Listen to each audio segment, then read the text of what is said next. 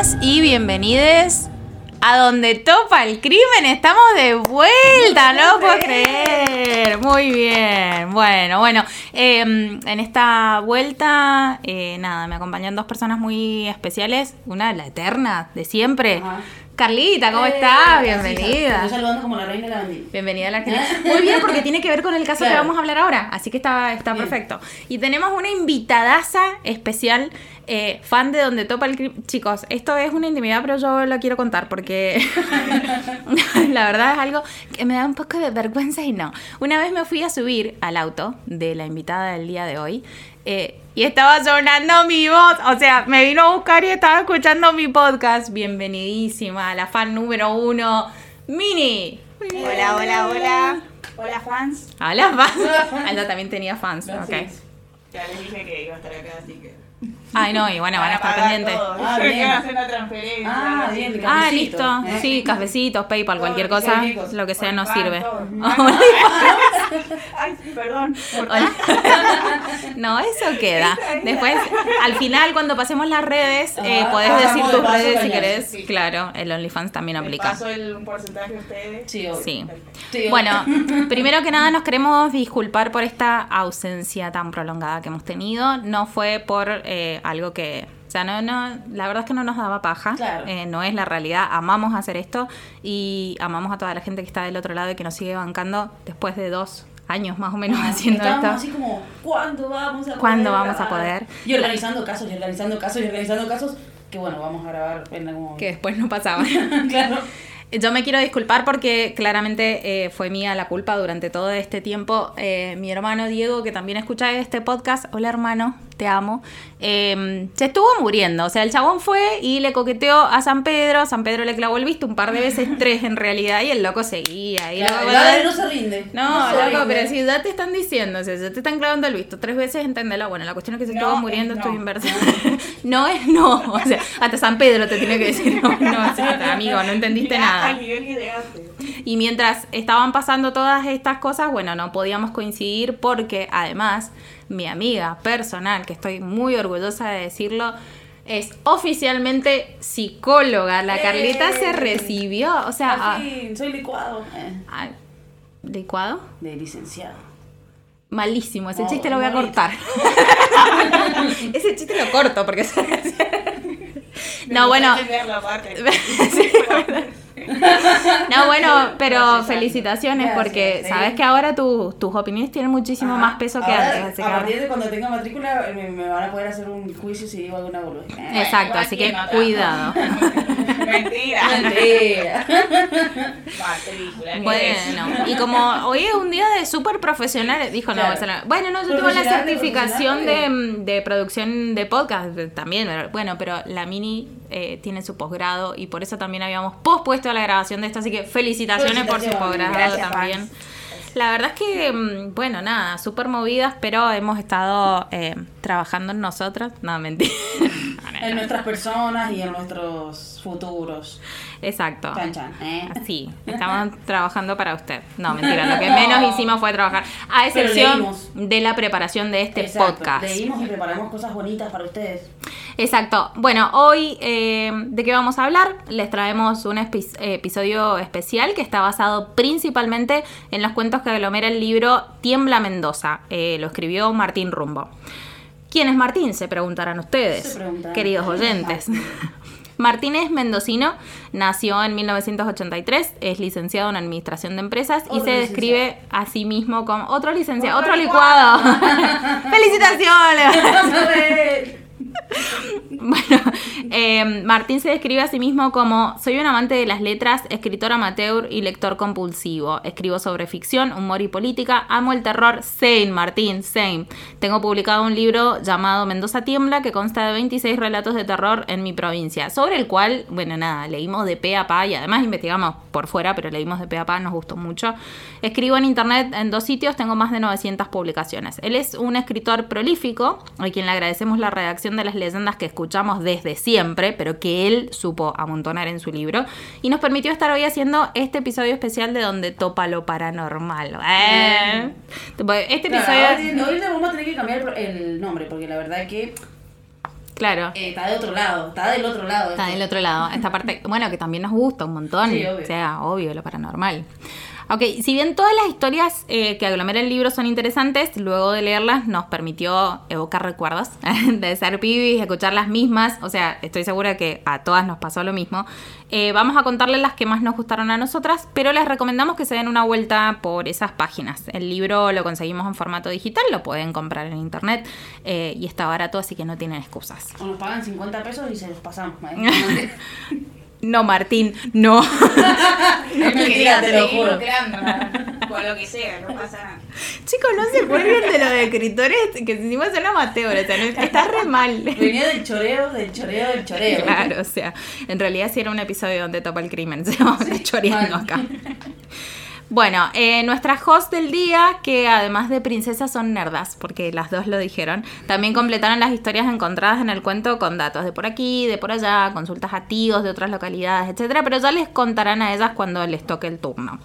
Habiendo dicho esto, empezamos con la invitada de lujo. ¿Quién es Romina? Bienvenida te, a juro, Argentina. te juro que ah, hace, no sé, Sí. 10 años que te tengo agendada en el teléfono como quién es Romina. Porque no sabía que yo me llamaba Romina. Bueno, pero si para qué te ¿Quién es Romina? ¿Quién es Romina? literal. Es Es que es muy trágica la A mí me historia. cómo porque yo te digo Romy, te digo la Romy y me mira así como, ¿quién mierda es la Romy? ¿Quién es Romina? Bueno, para mí siempre es Mini. Bueno, Bueno, en, la- sí. la- en el próximo episodio que vengas contamos la historia de por qué te llamas quién es Romina, pero ahora te cedo la palabra, todo suyo, amiga. Hola gente, Ahí me voy a saludar. Bueno, yo elegí la historia de las siete puertas del infierno que hay acá en Mendoza. Eh, hay leyendas que cuentan que en cada metrópoli hay eh, siete puertas que conducen directamente al infierno. Eh, estuve investigando el por qué son justamente siete. Eh, aparecieron muchísimas versiones. Una, por ejemplo, que decía que son siete justamente por los siete pecados capitales, que sería la ira, la gula, la soberbia, la lujuria, la pereza, Check. la avaricia Check. y la envidia. ¿Las tenemos todas? Todas. Sí, muy bien. O sea que nosotras mismas podemos traer siete Claro, puertas adentro. en nuestro. Sí. A ver, me cuento una. Vamos a ver la puerta. Sí, sí, pues. Era puerta, no portón, amiga. Pero mira, puede ser corredizo. Levantaba la pierna. Ay, boludo, te hace falta un poco doble de 40. Está sonando ese Me sonaba. Se le hizo la cadera. En pedo de concha.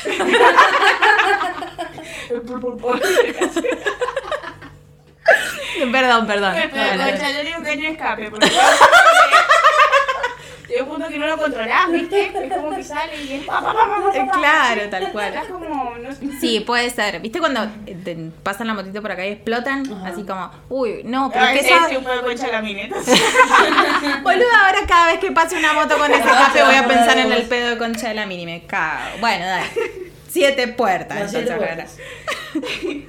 También eh, eh, nombraban siete demonios principales o el número siete. El significado número 7 para los judíos, que es demasiado importante. Básicamente es como que el diablo siempre le va a llevar la contra a Dios. Claro. Idem. bueno, estas puertas se dice que se abren a las 3 de la mañana, que las 3 de la mañana es justamente la llamada famosa hora maldita. Ujú.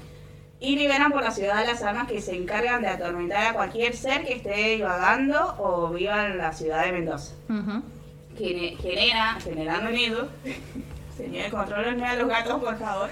Perdón, estamos grabando en una sala de estudio que tiene cinco gatos. Uno está actualmente intentando atacar a la mini. Listo, ya está. Eh, generando miedos, cambios que los llevan a cometer delitos, vandalismo, incluso hasta incentivarlos al suicidio. Pero pasar por la puerta nada más. No, no, no. Eh, estamos hablando de cuando salen Claro, A las 3 de la mañana, ok. Se dice que son los demonios los culpables de todas las atrocidades que se cometen en el centro. Qué buena excusa, igual. Qué buena excusa, Sí. che. Porque sí, ¿dónde estabas a las 3 de la mañana? ¿Estabas borrando a tu pareja? No, estaba poseída. Ah, Ah, este, este es datazo. Porque si a las 2 y media de la mañana, ah, no. Claro. ahí sí, a, era a la- tu- y tu responsabilidad. a las dos y media tenés que hacerte cargo. Sí. Es así, no, no Claro, a tenés para dónde no, escapar. poseída. A las 3 estaba poseída. Hijo estaba poseída por una. Había poseído uno que te mide un 80. Con el entierro de la anaconda. Abuela. Pero de- lo, que, lo, lo que no conté es que mi mamá también lo escucha a Mili, por favor. la Ah, pedo de concha, la anaconda. mildis, mamá de Chessy. Bueno, Estas puertas están a la vista de todos en lugares que algunos ni se imaginan y que están ahí desde hace años incluso. Se dice que solo existe una manera de cerrar, entre comidas, esos portales y es con un sacrificio de un alma pura. Nosotros. Ay. Sí, no sé. Bueno, chicas, fue. O sea, por lo menos no nos van a sacrificar. Eso está bueno.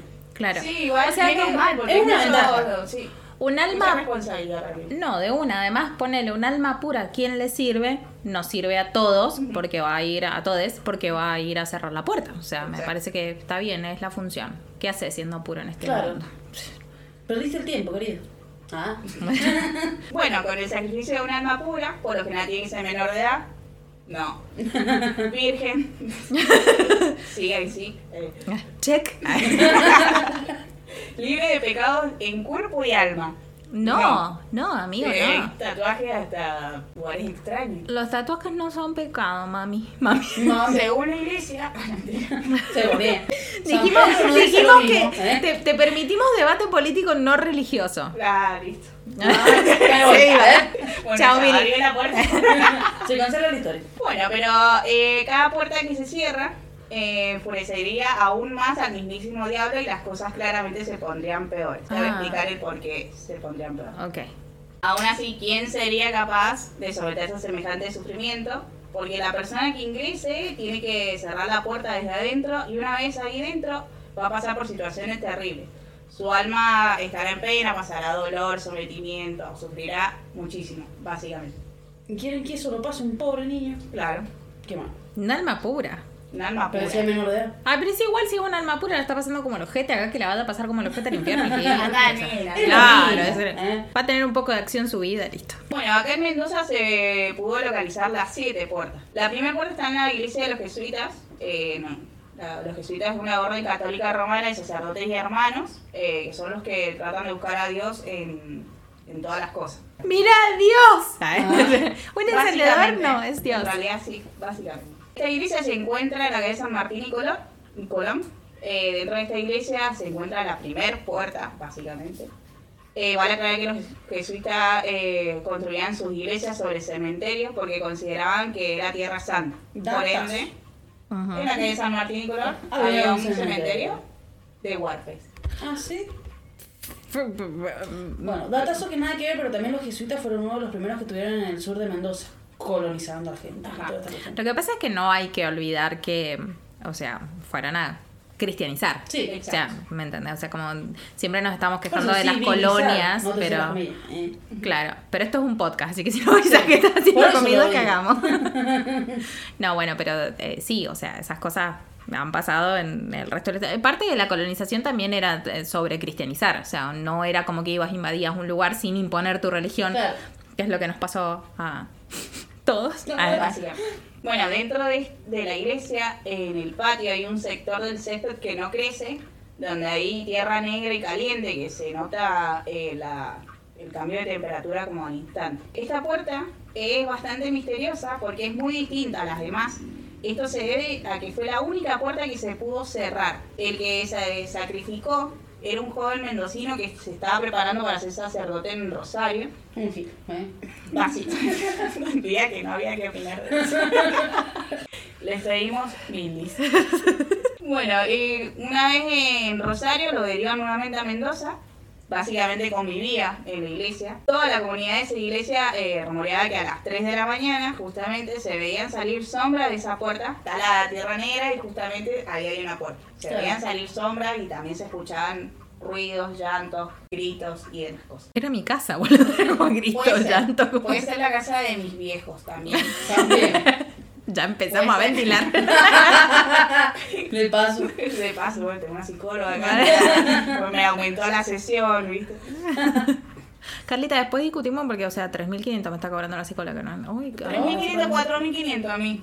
Ojo. Ah, me debo considerar afortunada Claro. entonces. Sí, no, que agradecida. Igual lo vale, lo vale. Sí. Le mando un saludo a Florencia. Por las dudas. Gracias por todo, Flor. Algún día- ojalá algún día alguien me mande un saludo en su podcast, ¿eh? Le mando un saludo a la Carla. No, pero digo como psicóloga, pues. ah, bueno, no quería cumplirte el sueño, amiga, pucha. No entendí que era así. Igual me he analizado tantas veces que es válido, Bueno, es válido. sí, o sea, sí. no tenías el título de licuado todavía, pero mm, Está. nada, está bien. Cuenta. Le mando un saludo a la Carla, eh, mi psicóloga ocasional, mientras no la tuve a la Isa. Gracias por todo. Listo, sueño cumplido. Espectacular. Eh, bueno, estos rumores de que se veían salir sombras, se escuchaban gritos y esas cosas llegaron hasta los ciudadanos. Entonces, para tratar de, cal- de calmar la ansiedad y la inquietud de los ciudadanos, se empezó a investigar de qué se trataba todo esto. Así que desde España eh, se informó que era una de las siete puertas de- del infierno. Esto hizo que la gente se enterara aún más, en realidad. Así que un sacerdote decidió sacrificarse, pero con el fin de que otros seis sacerdotes buscaran las seis puertas que faltan Claro. y, bueno, hicieran lo mismo, ¿no? Y le dijeron, ajá, dale. Te Ya, voy, ya voy. Ajá. No soy tan puro como pensaba. Viste que me consideraban puro. Mm, Mm. Vuelta a la este joven ingresó a la puerta, la cerró desde adentro y no se supo obviamente más nada de él. Luego los seis sacerdotes restantes empezaron a sentirse como completamente distintos. Resulta que estaban como poseídos. Mm. Luego de esto se fueron eh, muriendo cada uno de los sacerdotes dispuestos a sacrificarse de una manera muy cruel. ¿Por qué se reían? Pero es que los cagó, o sea, el chabón fue, se sacrificó y te quedaban los otros seis para hacerlo. No, Y de- no sé. el diablo trabaja de maneras misteriosas, Ah, así como. Dios. Ah, esa contraparte. Ah, Se persignaba. Por las Chicos, por favor. Por cuestión que se fueron muriendo cada uno de los sacerdotes que quedaban, que se habían dispuesto a sacrificarse para cerrar las seis puertas que quedaban. Cuestión que murieron de dolor, los demonios que estaban en su cuerpo hicieron como atrocidades con ellos. Por ende, esta es la única puerta que actualmente se encuentra cerrada, entre comillas, porque al abrirla eh, te encontrás con una puerta común y corriente. eh, o sea, vos la abrís y lo único que se ve es un corazón eh, hecho de cemento que simboliza el sagrado corazón de Jesús Ujú. que lo hicieron en ese momento como Símbolo, dado, sí. básicamente. La segunda puerta se encuentra en el famoso café que es el Automóvil Club, que está en la calle Amigorena. Justo eh, hay una puerta que está al lado de los baños de los clientes, cerca de de la cocina. Eh, se logra ver que es una puerta en mal estado, cerrada con muchos candados. Algunos de sus antiguos mozos dicen que justamente a las 3 de la mañana se escuchan gritos y lamentos que provienen de esa puerta. Tranqui. Sí, o sea, te podés estar tomando un cafecito Claro. y tenés... Como un y le hace. Igual alguna vez han ido a tomar un café ahí, porque a mí me parece que hay, o, o- primero que nada tenés que tener un network de arriba del millón de dólares lugar para, para- entrar. Y como no sé si hay tanta gente que tenga esa plata, capaz son mismos fantasmas los que van a comer Puede ahí, ser. no sé. Eh, entre los fantasmas se compran, vos viste. Claro. Capaz hay como una ciudad alterna.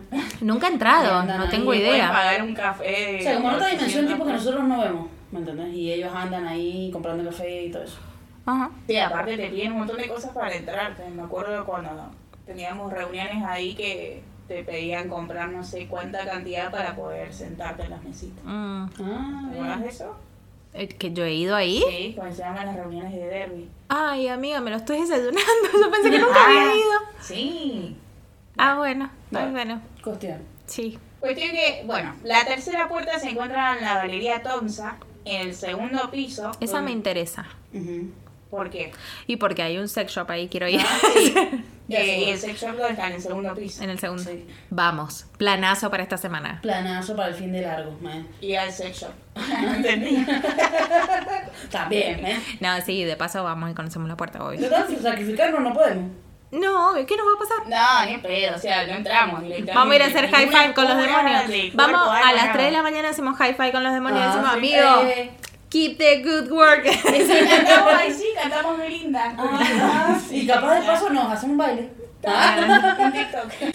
La, segun- la tercera puerta está justamente en la Galería Tonsa, ahí en el segundo piso donde se encuentra el sex shop preferido de la Chessy, donde estaba antes el Cine City.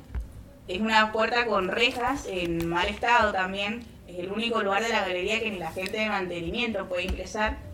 Es el único lugar que por más que se limpie, siempre va a estar sucio, desordenado, se siente como frío.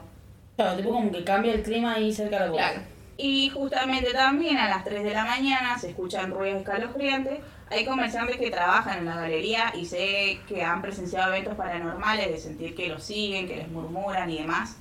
Había leído justamente el relato de un, de un trabajador que- de la galería Tonza que contaba que había visto cositas. Mm. Cositas. Se vienen cositas los Se demonios. vienen cositas. Los demonios esperando a que sean las 3 de la mañana.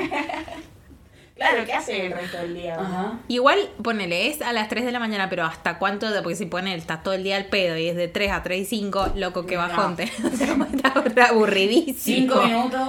Es ¿eh? como pensar ahí en, lo- en los programas esos, se acordaban, se acordaban, se Se acuerdan, acordaban. se acordaban. Eh, los programas esos que te daban como un minuto para entrar y comprar todo lo que metes en el carrito. Ay, así como amor. los demonios esperando son las 3 de la mañana. Vamos a asustar a todas las almas que podamos. Un Todas las almas, dije. Todas las almas. A to- a todos los seres. Ajá. Los intentando salir de la galería Thompson, se les pasaba el minuto. Ah, ya nos tenemos que volver. eh. Claro, es verdad, ¿cuánto dura eso? Qué pregunta, ¿no? Ah, es- Para mí debe ser una hora, por lo menos. Eh, sí, aprox. Aprox. No, me, me ha pasado, pero que no me pase. Por favor. Ah, claro. Eh.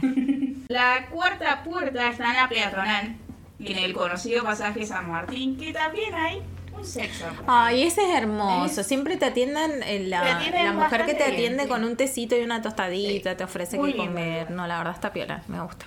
Probable que la gente sepa de cuál puerta estoy hablando porque es una muy bizarra que está como justo en la mitad de la pared cuando vos vas subiendo una escalera de caracol. que Está Claro. literalmente la puerta ahí. Ah, ¿qué? ¿Cómo haces? Sí. ¿Vale? Sí, la he cruzado un par de veces porque justo el, el Ale, mi tatuador, un Sí. beso, Chas Chirino en Instagram, mm, chequen saludo. su- Saludazo. Bueno, cuando vas subiendo la escalera es como que te la encontrás de repente la puerta, o sea, la puerta no va a ningún lado, de hecho Claro. es inclu- inclusive difícil acceso, ¿me entendés? Sí. Porque es como que si vos vas subiendo las escaleras no es que estás sobre un escalón, sino que está como medio en el aire. Así como... Sí, en la ¿cómo mitad de la acá?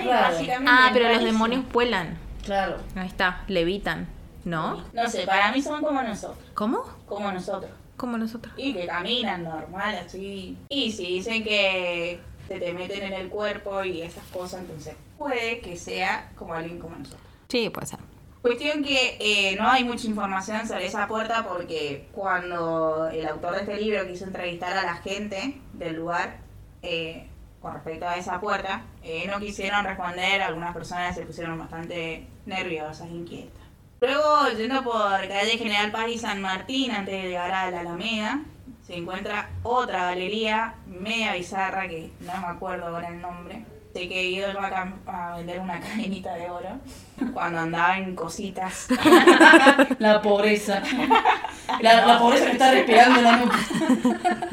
O sea, nos reímos, pero es triste. Pero es cierto, digo por para no llorar. estoy llorando.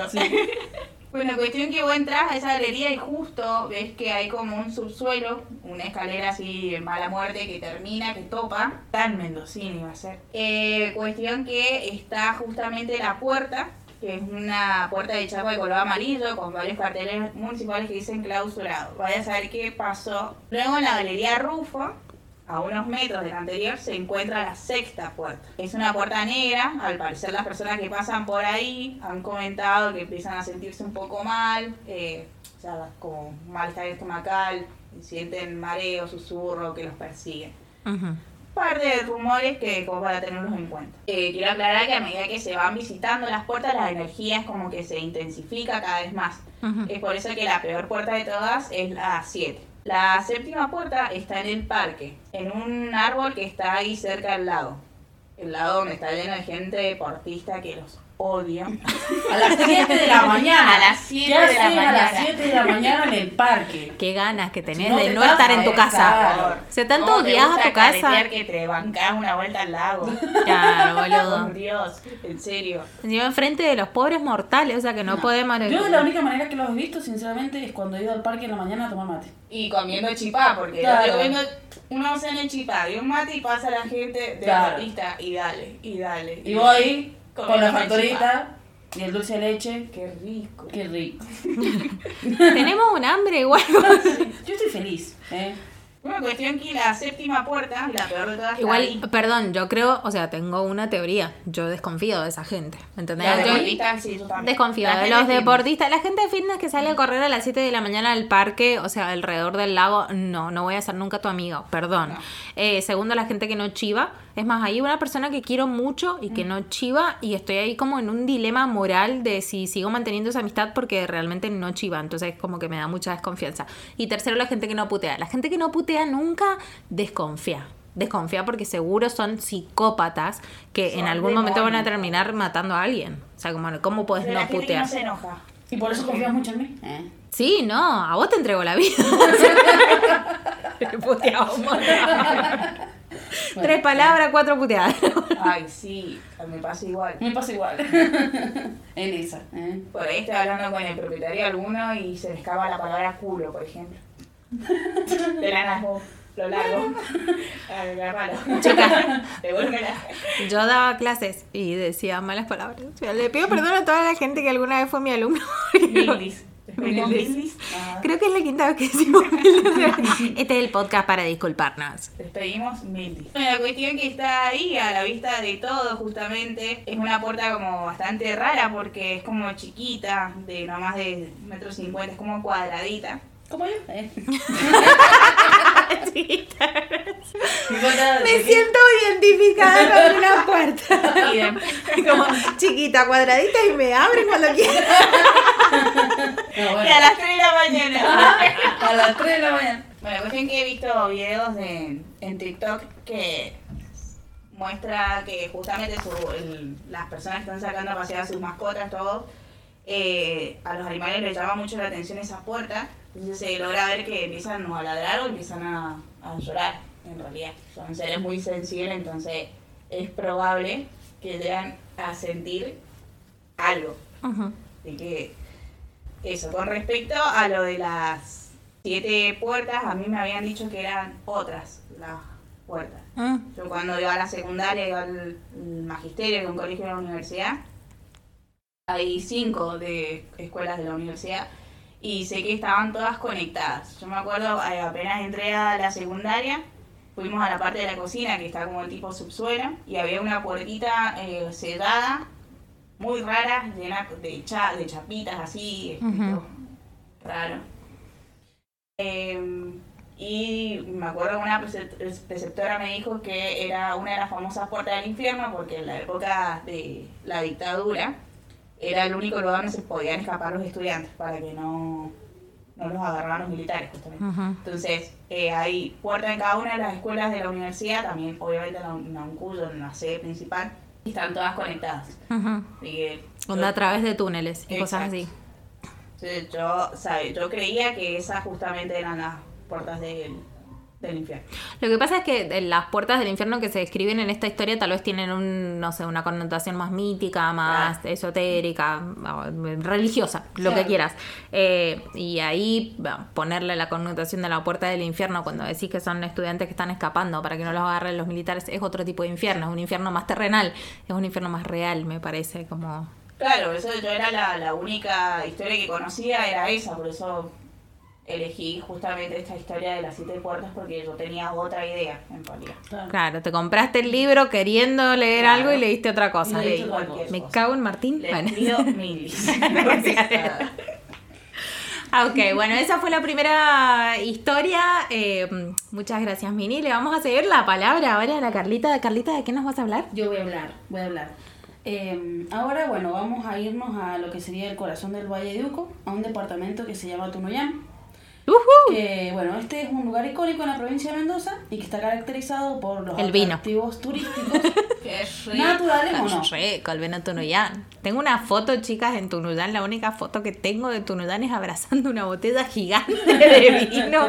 Literal, era como una, no sé, gigantografía, quiero decir, pero me parece que no se refiere, o sea, No, son como imágenes. Cuando, bueno, era como a escala, pero eh, como maximizada y no alcanzo a rodear la botella. Estaba como una de Y las fotos más felices. era, ajá, Sí, Sí, sí. éxtasis. Las mejores sí. bodegas están en Valle de Con el tema de son Belinda, sí. Belinda. Belinda. La Le tenía. mandamos un saludo a Belinda. Ajá, que nos está escuchando seguramente. Que Gracias, sigue usando asepsia muy bien, porque una piel tan pura. Ay, capaz su piel podría cerrar una puerta del infierno. Capaz, seguro. Esa piel tan pura. No, no lo dudemos. Bueno, este lugar tiene paisajes hermosos, tiene la cordillera de ahí, la- ahí al lado y bueno, es una belleza inigualable. Tiene un centro bastante grande, por lo mismo de que está bastante retirado de lo que sería el centro y se ve bastante movimiento de gente constantemente. Un departamento que bueno, es muy lindo, llamativo, eh, pero yo esto todo lo sé desde afuera porque yo la verdad que nunca he ido a Tunuyán. Ya te voy a llevar. No, eh, eso, eso, eso. Yo skatepark, quería- ¿sabías? Ah, bueno, datazo. Pero bueno, yo iba a, a- iba a aprovechar el momento del capítulo para. Manguear decir- un viaje. Claro, manguear un viaje. Y el que se lo quiera auspiciar, Goya. Y bueno, si quieren nos llevan a las 3 y somos repiola y nos cagamos la risa. Y de paso, bueno, hablamos huevas raras. Claro, Bien, tal chupá, cual. Por las dudas. y vino. Ah, no, bueno, el vino lo compramos ya. No, carito. Son caras las bodegas. Ah, pero está muy rico el vinito, vale la pena. Viste que hay cosas en las que vos tenés que invertir, como un terreno, el alimento de los gatos, el vino. Son tres cosas que en las que hay que invertir en la vida. Sí. Un terreno, alimento para los gatos y vino. Son cosas en las que no se, no se No regatean, ¿me en entendés? no. no, no, no. Bien, algo por lo que es icónico el lugar es por el Festival de la Tonada, la fiesta provincial de la cereza y por el bendito manzano histórico. ¿Te bueno, acordás, ¿Te amiga? acordás que es frío? que Es es frío? que no, sí, eso. No, en un momento que fuimos al manzano histórico, de verdad estábamos comiendo a muchadas. Me acuerdo que estabas vos, yo, la Jackie, la China, no sé, y estábamos todas así así, como porque complicadas, literal no podíamos qué sacar la mano para pinchar la, la verdurita. Se Ah, la pinchaba una y se la daba de comer a la otra. Bueno, este lugar tiene mucho renombre y mucha mística. Se habla de cómo a la gente le encanta ir y pasar el día allá, como también se habla de un montón de sucesos históricos y eh, situaciones raras y paranormales que lo rodean. Como situación paranormal está, no sería una leyenda porque es algo que realmente le sucede a la gente, ¿no es cierto? Pero sería como, sí, como una historia o como un algo que también llamó mucho la atención de las personas y que hizo que muchas personas fueran al lugar es que a partir del 2010, eh, todos los 25 de febrero, a partir de que en el 2010 se queda un grupo de cuatro adolescentes a acampar ahí, ellos eh, como que hablan de que pasaron por la experiencia de un zumbido. Entonces la gente va todos los 25 de febrero al manzano histórico para intentar eh, vivir esa sensación. ¿Por qué? Eh, o sea, hablan como que es un zumbido, pero en realidad como que, no saben, hay gente que escucha como un chillido súper fino, insoportable, hay gente que escucha como si los vidrios eh, vibraran, eh, también, bueno, hablan de que es como una, una cuestión paranormal porque... ¿Pero dónde? Hay en el manzano histórico. En el manzano, ajá. Ujú. Eh, ah, em, o sea, cuando pasó esto en el 2010, como si te dijera, bueno, el 27 de febrero encontraron un montón de animales muertos en los campos. Entonces, por eso hablan como que es un suceso, como una experiencia. O sea, como que la gente vaya a vivir la experiencia Tengo dos teorías. a ver qué tal. o el chupacabras, o pueden haber sido, si son vibraciones de sonido, puede haber sido una nave alien, obviamente. Porque acuérdense que les re gusta esto de matar los 25 de animales. febrero. Y bueno, capaz el cumpleaños de alguien que le gusta pasarlo al, al manzano histórico. No sabemos que si los aliens festejan años o no. Cumple- ¿Y hay Cumpleaños. una hora específica? No, no, no, no hablaba de un horario. Bueno, chicas, tenemos planazo para el Sí, 25. pero para- ahí en la historia dice que son jóvenes los que van, nosotros no. Eh, ¿qué Ah. ¿Qué pasó ahí? Igual puede ser, porque yo no sé si ustedes saben, pero bueno, esto es una característica del sonido que aprendí mientras hacía el curso, que verdad, no sé. Pero el oído humano va perdiendo la capacidad de eh, escuchar como decibeles a medida que va creciendo. Por eso es que la gente cuando se hace grande se va quedando sorda. Nosotros Claro. hablamos en cierta, en una cierta tonalidad de ciertos hertz o los sonidos así que existen. Entonces cuando sos más chiquito, es como que el oído está como más agudizado, por lo que esta gente que era joven, eran adolescentes todavía con unos oídos nuevos, pueden haber escuchado estas cosas que Sí. tal vez si vamos nosotras no, no, no nos enteramos de Todos vamos nada. ahí, nos pegamos un siestón y ni. Y nos si va mi papá, ni te cuento, mi papá está así tranquilo tomándose un mate porque no escucha una mierda. así. Ajá, Mi papá ni- el padre sentado. Mi papá ni escucha este podcast, así que aunque lo intentaran, no podría. Pobre. No lo intenta, pero... No sea mal. No sea mal. Te amo, Bueno. papi. Como situación histórica, algo que lo hace muy importante y renombrado es que eh, hasta el- la, en la actualidad se festejan los últimos eh, el último domingo de enero, se festeja de que eh, ahí en Tunuyán es donde es el lugar que San Martín eligió para volver después de lo que sería la liberación de toda América. Ah, mira. Ya, En con el caballo cansado. Claro. Ya, como yo. ¿Cómo? Same, San Martín, same. Bueno, en enero de 1823, cuando todavía Tunuyán no era Tunuyán, porque eh, toda la zona de lo que sería el Valle de Uco, después lo empezaron a dividir y bueno, recién en 1880 Ujú. es Tunuyán. Eh, hay una leyenda específica en Tunuyán eh, que se llama, bueno, la leyenda de la India muerta, que tiene un paradero cerca de la ruta, de una ruta cerca del Totoral, si no me confundo, cerca de una ruta 92, una cuestión así, era el número de la ruta. Hay un paradero en donde hay un cartel, hay como un bosquecito de chañares y hay un cartel que dice, eh, bueno, el pasaje de la India muerta, que es donde se supone que fallece eh, una, una persona, una huarpe, que venía del norte para casarse con un cacique que se llamaba mm, Cuco y que dicen que de ahí, dicen que de ahí proviene el nombre del Valle de Uco, porque bueno, Ah. era cacique, pero que se transformó el Cuco en Uco. Sí, sí. Sí, imagínate llamarte así. No, no, porque la C de cacique y Uco. Cu- cuco. Claro, cacique el punto Uco. ¿eh? Pensaron que era así cuando lo estaban escribiendo.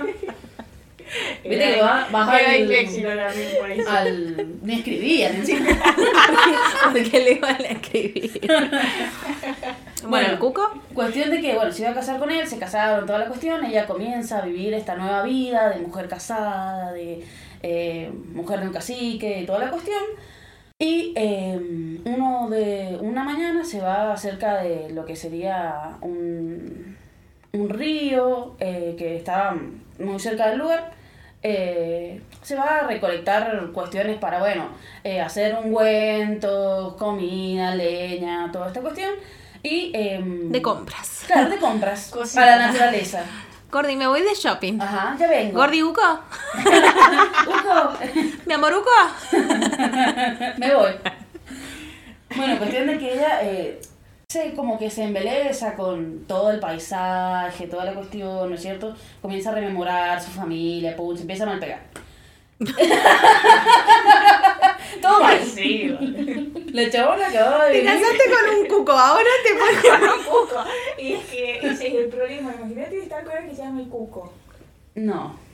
Claro, No. No, amiga, no Ni lo podés, no lo podés ni presentar. Digo, hola, él es cuco. Bueno, cuestión de que se embeleza, está ahí en toda esa situación. Y bueno, se da cuenta que se tiene que volver a la casa.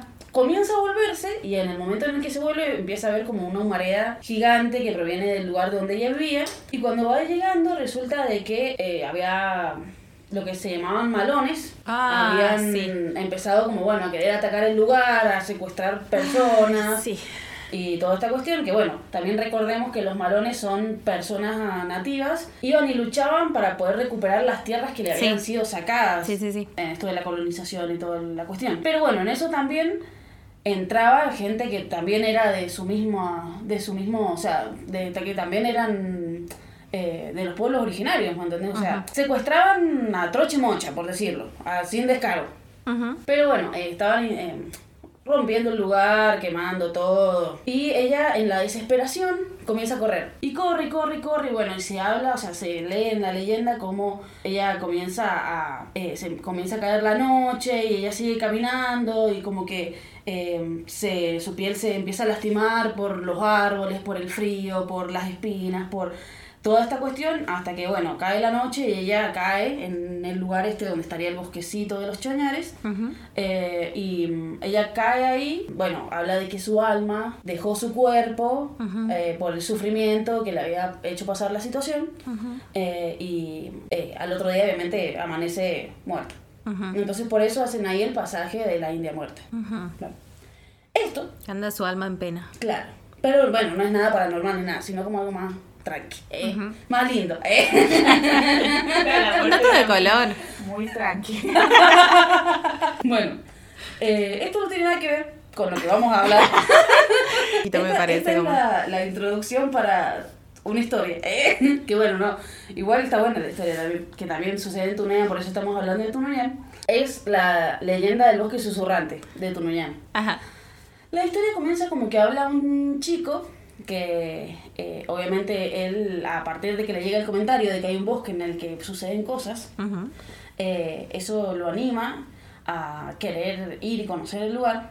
Eh, cuestión de que, bueno, invita a un amigo para que lo acompañe, para no ir solo, no vaya a ser que pasen cosas. ¿eh? Claro. Que ande la India, que- el alma de la India y Claro. la Como para que le pasen, pero que no le pasen solo.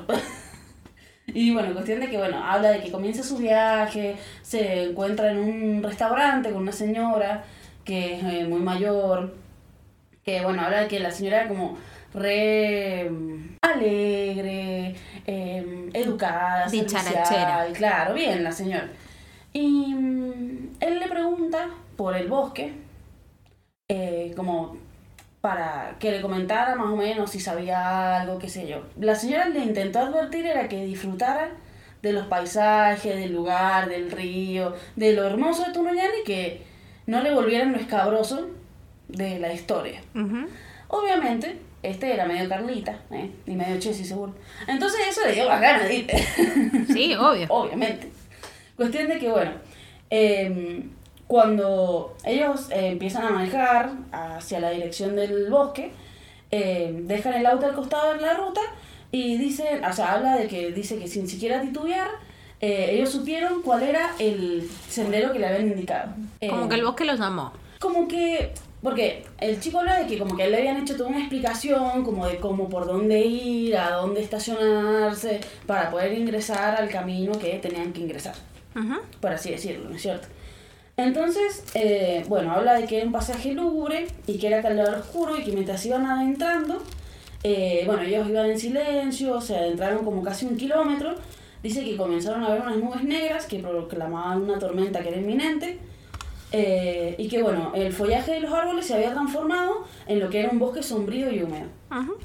Eh, el silencio al caminar y la sugestión también eh, hacían como que lo único que escucharan al caminar eran los latidos de su corazón, Wow. por el mismo silencio. ¿eh? O sea, O al chabón le estaba por dar un bobazo. En claro. realidad, si le hago una arritmia ahí. Yo creo que vas así caminando, en un sendero, ¿eh? sombrío y oscuro. ¿Por qué? ¿Por qué voy a ir así caminando? Yo más vale que voy agarrándome los árboles así. No, yo no voy directamente. Yo me quedo en mi casa. A mí no me invita. No, a mí no me inviten. Y no sé, yo creo que lo haría. Pero de día. No, sí, amiga, Eh, yo voy. pero de día. ¿eh? Pero de día y con mucha gente, debo decir. Así, dos, no más, ni. Ay, a No. mí me repinta. Yo quiero un cementerio de noche. Ah, Yo también. bueno, sí, en un cementerio así. Bueno, no sé. Bueno, no. No sé. Cuando. Bueno, chicos, cuando pinte la salida, Sí, sí. nos pegamos la Ahí vemos. Bueno, cuestión de que mm, se comienza a poner más denso el aire y de pronto llegan a lo que sería una casa abandonada. Ajá. La casa estaba completamente destruida. Se veía que la había consumido el fuego en algunas partes, que estaban lo que serían las partes de las paredes, las baldosas, todo así desparramado por cualquier lado. Ellos decidieron acercarse y cuando comenzaron a acercarse, escuchan algo. Dice Hola, que- Juan Carlos. Hola, Juan Carlos. eh. Cuando, Ah, qué rico. cuando ellos, bueno, se van acercando a la casa y toda la cuestión, eh, dice que no pueden definir con certeza qué fue lo que oyeron, pero dicen que el sonido fue de un segundo, emitido por varias voces, voces suplicantes, entrecortadas, como si fuera similar a una canción reproducida de atrás para adelante. Era un mensaje subliminal. Sí, a mal. mí no mejor. ¿eh? Como la canción de Yuya. Ay, la verdad de suya. ¿Sí? ¿Con cuál? No me No, sé cuál, pero en esa época, en esa época, en ese momento eh, se decía que si vos reproducías de. como que dabas vuelta a la cinta de las canciones de Yuya, eh, Ah, mira vos. Pasaban cositas. Estamos hablando de una época, puede ser finales de los 80, principios de los 90, donde estaba todo este eh, Sí, todo del diablo. pánico satánico se llama. Sí. Es una corriente Todo que diablo.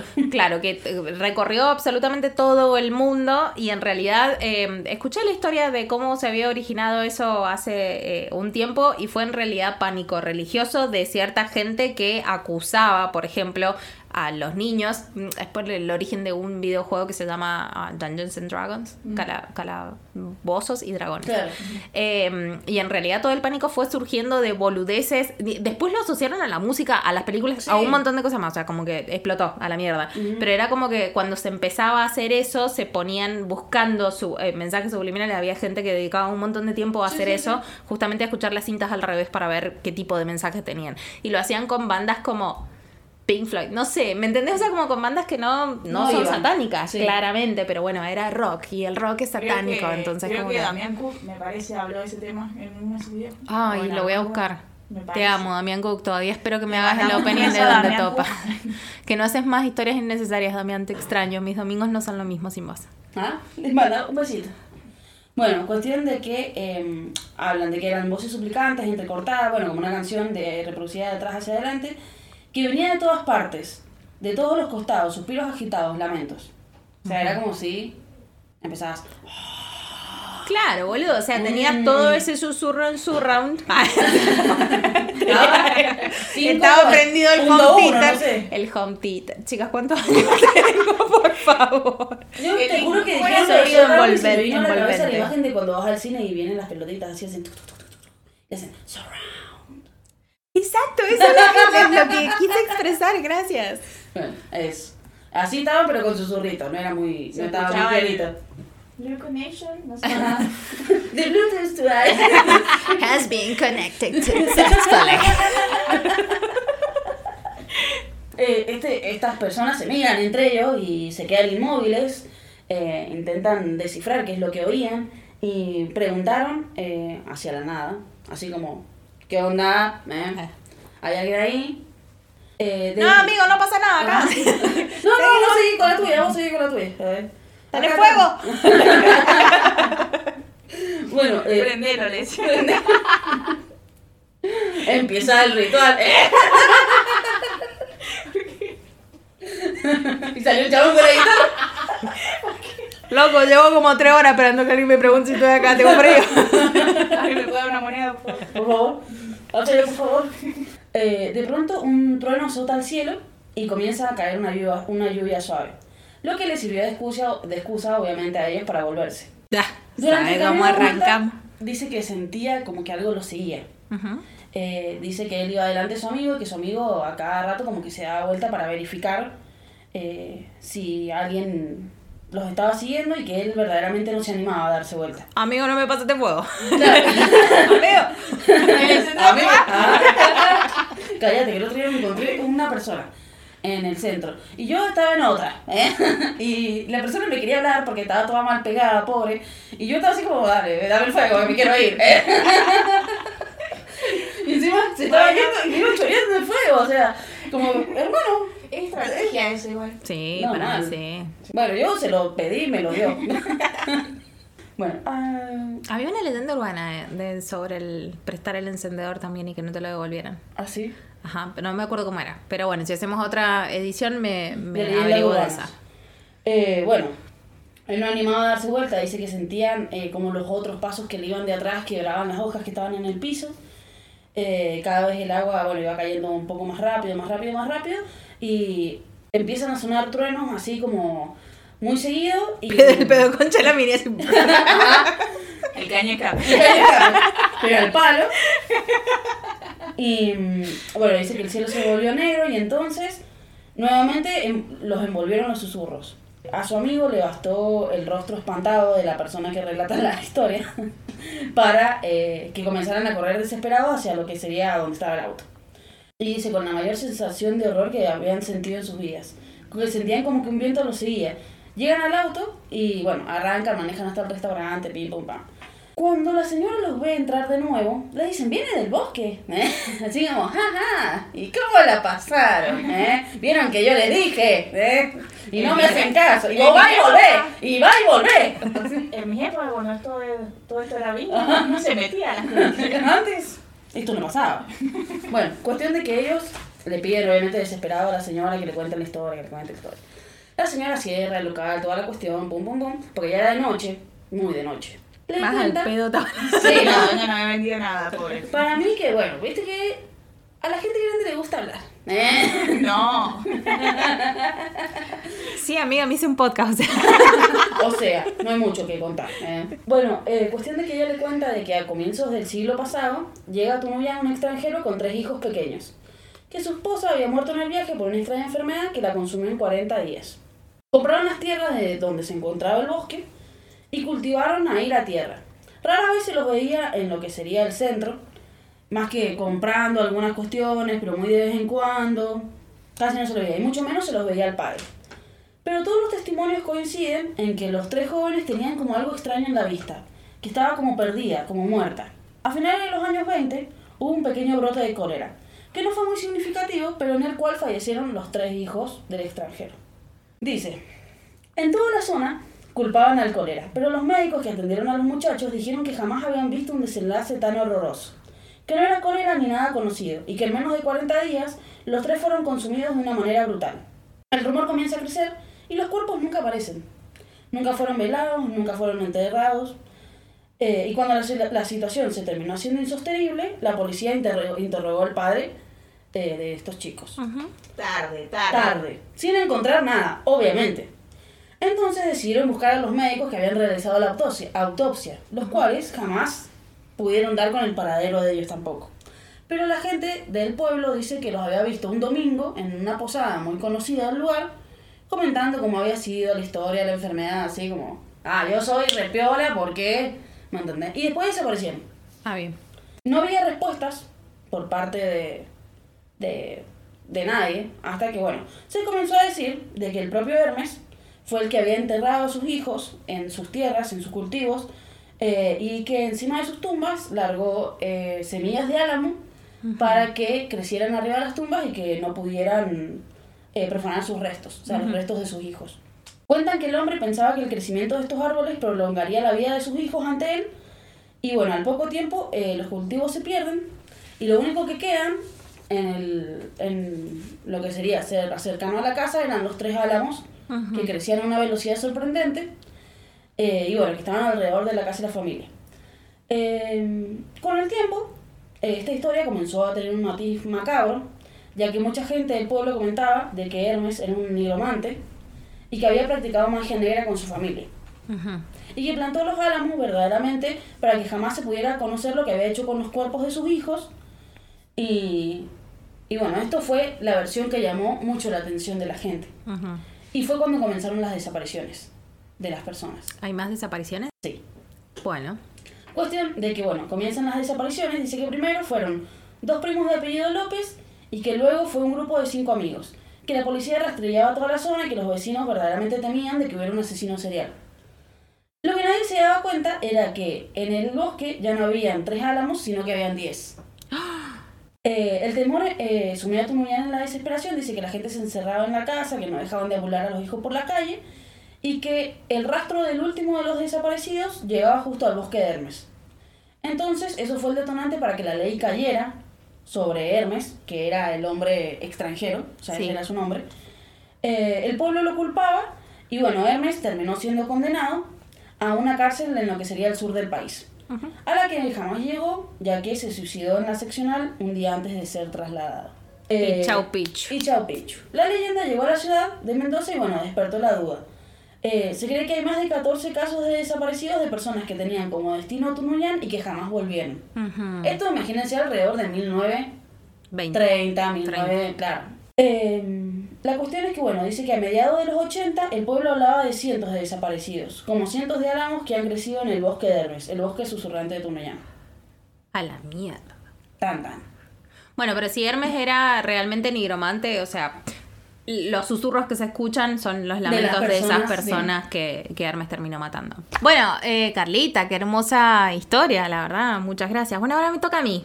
Yo les voy a contar una historia em, que yo creo que o sea, hubieron varias de las que me gustaron, pero bueno, nada, esta me pareció eh, particularmente divertida. Ah, divertida, decía.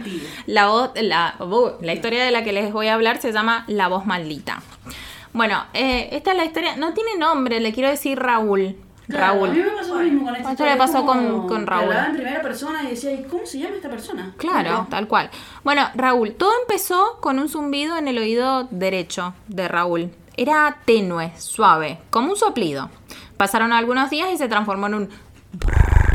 Un. Estamos a full con las sensaciones, chicas, les digo. Bueno, se asustó, le pidió a su esposa que lo controlara, no tenía nada. Diez días después, el zumbido se puso mucho más intenso y constante. Fue al médico, nada. El doctor le habló de estrés, le recomendó que se calmase un poco, le dijo que lo veía tenso y nervioso. Raúl estaba así como que le, hacía un ojo. ¿Por qué pensás que estoy nerviosa? Así, así de mal estaba, iba a trabajar. No, ¿me entendés? O sea, la semana había sido una pesadilla de laburo, su compañero había faltado, o sea, se le duplicaba el labor, y el jefe entró como un vendaval. Ninguno llegaba con los tiempos. Entre gritos y amenazas, perdió la compostura. Entonces lo escuchó. Fue rápido, sutil, confuso, pero sin lugar a dudas lo sintió claramente. Mátalo. o sea, el zumbido había pasado a tener una voz. Claro. Belinda. Era como, viste, una célula que se le iba desarrollando en Claro, el cerebro, no sé, exactamente. ¿eh? Bueno, eso zumbó en sus oídos. Mátalo. Un chillido agudo lo hizo sonar despacito. Mátalo. Se quedó perplejo. Se le dio. El culo de pregunta. Imagínate una voz diciéndole al oído, mátalo. Todo su entorno se enmudeció en un instante. Se concentró en lo que acababa de escuchar mientras miraba a su jefe sacado, gritando. Mátalo. Claro, sin dudas. Sacudió la cabeza y el volumen de los gritos volvieron a la normalidad. Esa noche llegó tarde y cansado a su casa.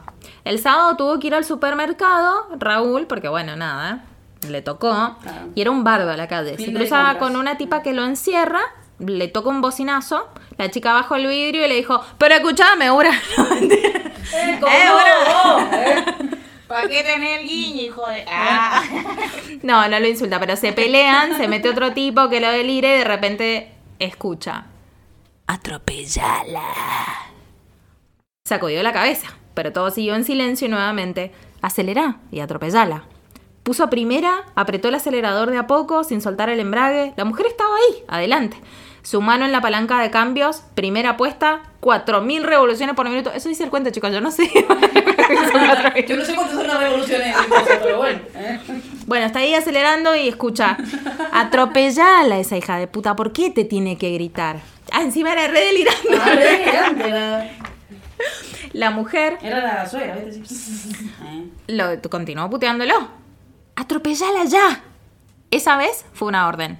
Se asustó, miró sus alrededores, no había nadie. Sacudió bruscamente la cabeza, abrió y cerró los ojos. Ah, sí, eso va a apagar todo. De pronto el volumen del caos volvió a la normalidad. Se fue, pero pensando. Algo raro estaba pasando. Y sí, Raúl, vos decís, o sea, algo raro está pasando, amigos. Mm, mm, sí. El lunes va a trabajar. De nuevo la misma mierda. Amenazas y hostigamiento por parte de sus superiores. No llegaban con los tiempos, etc. En la tarde... Un día normal en el laburo. Eh. En la tarde observó cómo su jefe tenía una amena charla con Brenda, que es, y cito, la mujer más linda de la oficina, la que deseaba en secreto, en la oscuridad de sus pensamientos. Brenda, su fantasía inalcanzable. ¡Qué pajín! Sos pajín, Raúl, sos pajín. Muy casado, pero bueno, ya sabemos lo que pasa, culos. Todos sabían que era el amante del jefe, pero nada le impedía pe- pensar en ella. La querés, ¿cierto? Oyó y se levantó, levantó la mirada sorprendido. Rodríguez estaba a su lado, seguía concentrado en lo suyo. Evidentemente no había escuchado nada. Rodríguez era el compañero. Matá a ese viejo de mierda. Volvió a escuchar la voz. No tenía especial era como que estaba en contra de todo el mundo. Especial énfasis en la palabra la mierda. Mata a ese viejo de mierda. No, dijo en voz alta. Y eso sí lo escuchó Rodríguez. ¿Qué? Le dice. No, nada, estoy hablando solo. Y mientras Rodríguez continuaba con lo suyo, un susurro estremecedor le dictó. Te vuelve loco, te tiene cagando, se come a la mina de tus sueños, te explota.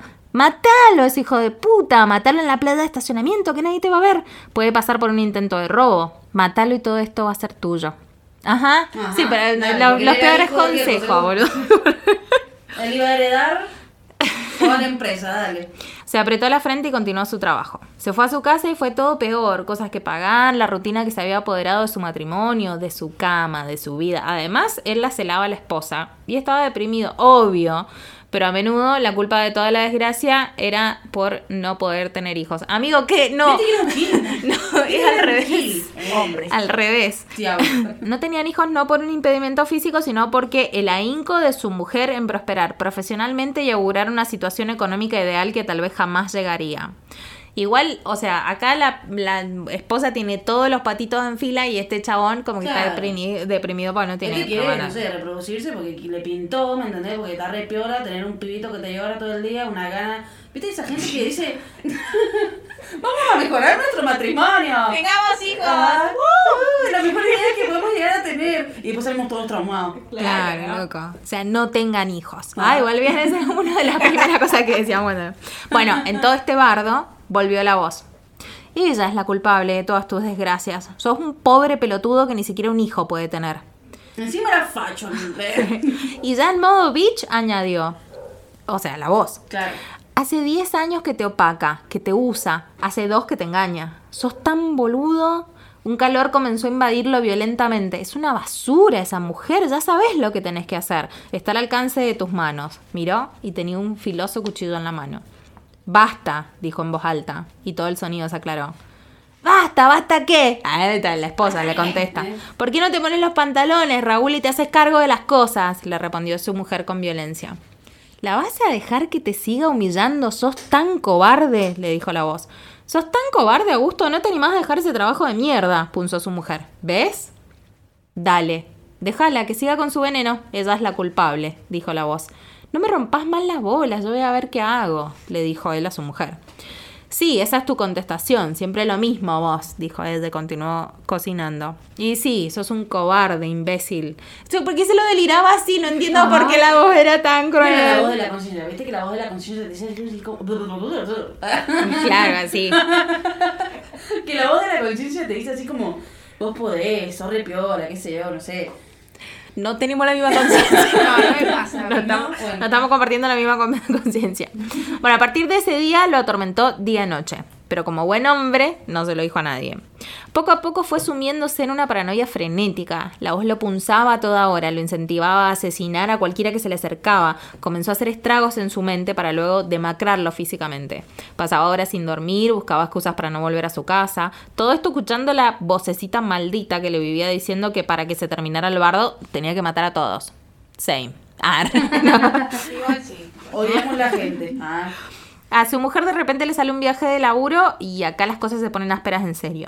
Viajaba con S, el compañero del laburo al que le tenía celos. Se iban por una semana. La voz obviamente se puso creativamente a detallar lo que la mujer y el compa iban a hacer en el viaje de laburo.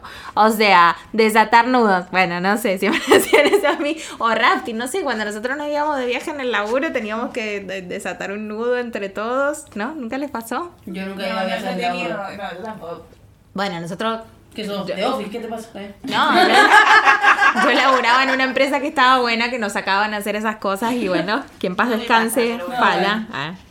Nada lo calmaba. Y de repente, para, como para agregar insulto a la herida, empezó a sentir frío, mucho frío.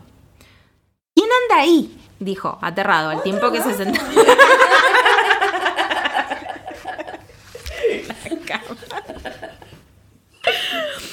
y vio que una sombra se movió en dirección a él. Comenzó a temblar, sentía que su espalda se iba a congelar. Una mano presionó su pecho, lo apretaba. Sintió que le faltaba el aire. Intentó gritar, pero la ahogo fue más fuerte. La mano lo empujó contra la cama. Esa. Esta vez, Esa. esta vez la voz no venía desde adentro, sino desde la sombra que lo acechaba. Un aliento fétido le susurró al oído. Oh, y encima mal aliento, Ay, loco. El olor a muela no me gusta, ¿no? Ay, qué feo. ¿Sabes qué me Olor a muela. Que me saqué dos muelas y pasaron como tres días y tenía un sabor horrible en la boca. Me lavaba los dientes, me lavaba los dientes, me lavaba los dientes. Nada. Ay, no bueno. El olor a muela. Tenía olor a muela. A sangre, medio. Son ellos o vos, elegí. Salió como loco en el auto, manejó por ahí, quiso ir a una iglesia, obvio. Pero en la iglesia todo salió mal al y medio que se prendió fuego. Ah. En esa estaba cuando se vio una herida en su antebrazo derecho, le salía mucha sangre, así que dijo, no voy a ensuciar la iglesia, dice que el cura acá medio violento, se vuelve... Estaban todos mal, todo mal, todo mal. No, mentira, eso lo agregué yo, pero... se volvió al auto, se limpió y vio que las heridas en realidad dibujaban una palabra. La palabra. Y acá voy a hacer un paréntesis porque les tengo que explicar esto, porque en la historia no lo explicaba. Ah. Pero en, en el antebrazo le surgió una palabra que es cacrinolas. Son dos A en cada vez que la, Sí. la llevan la palabra. En demonología, Glacialabolas o Craquinolas es un poderoso presidente del infierno, alto presidente, quien comanda 36 legiones de demonios. Imagínate, el- este chabón está súper 36 ocupado. legiones de demonios. O sea, ¿cuánta gente hay? ¿Cuántos demonios hay en cada legión? O sea, este chabón, un CEO de la puta madre. Se le representa como un perro con alas de un grifo y los vamos a dejar en, el- en el posteo de Instagram a esto porque la verdad es que ese demonio con alas de grifo, o sea, es un perro que tiene una carita re preciosa. o sea, Re precioso. ¡Ay, qué bonito! ¿Quién es el demonio más bonito? ¿Quién es el demonio? Usted, ca, ca, le decía la tía para cortar. Pero en el diccionario in- infernal de Colin de Plancy, eh, una compra que toda persona debe tener en su casa, es descrito como un gran presidente de los infiernos con forma de perro y dos alas de grifo. Ofrecería el conocimiento de las artes liberales, así como inspiraría los homicidios y tendría el poder de hacer invisible al hombre. Vieron que Eso se, explica muchas cosas. se comprobó, según un experimento en el que una persona se hizo invisible. Después les voy a contar ¿Ah, de sí? eso. Muy Ujú bueno, datazo. además de presagiar muy bien lo futuro. Le obedecerían 36 eh, legiones y en el Gran Grimoire aparece como Clasilabolas. No lo había leído en voz alta nunca. Que le dijo que le cacheteó las bolas. Sería una especie de sargento que a veces sirve como montura a Anaverus, que es otro. Según otras fuentes, también es considerado un Earl del infierno, o sea, un eh, un poderoso del infierno. La llave menor de Salomón habría afirmado que Craquinolas incita al derramamiento de sangre y es el autor de todos los homicidios. Eso es verdad, lo habíamos escuchado antes. Cualquier persona que sabe de, de Muerte, True Crime muerte, muerte, conoce ¿eh? a estos. Bueno, también enseñaría cosas del pasado, las que están por venir y tendría la capacidad de hacer nacer el amor entre amigos y enemigos. Una buena tenía que... Claro, una buena tenía que tener. No puede ser todo malo. No, bueno, y sí vamos a dejar la foto porque de verdad lo ven y se les va el miedo. Es como que dicen, ah, si yo quiero que este demonio me posea. Si me va a poseer así. Ok, volviendo a la historia, el buen hombre se vuelve a la casa. La luz le molestaba, así que se echó una siestita. De tres días. Tranqui. ¿eh? No, igual sí. No, está bien. Bueno, pero no fue así, chill, sino que él sentía que algo rondaba a su alrededor y la voz eh, lo tenía puro insulto, maleficios, palabras extrañas, la cabeza le explotaba. En fin, perdió la noción del tiempo completamente. De repente, ¡pum! Era miércoles.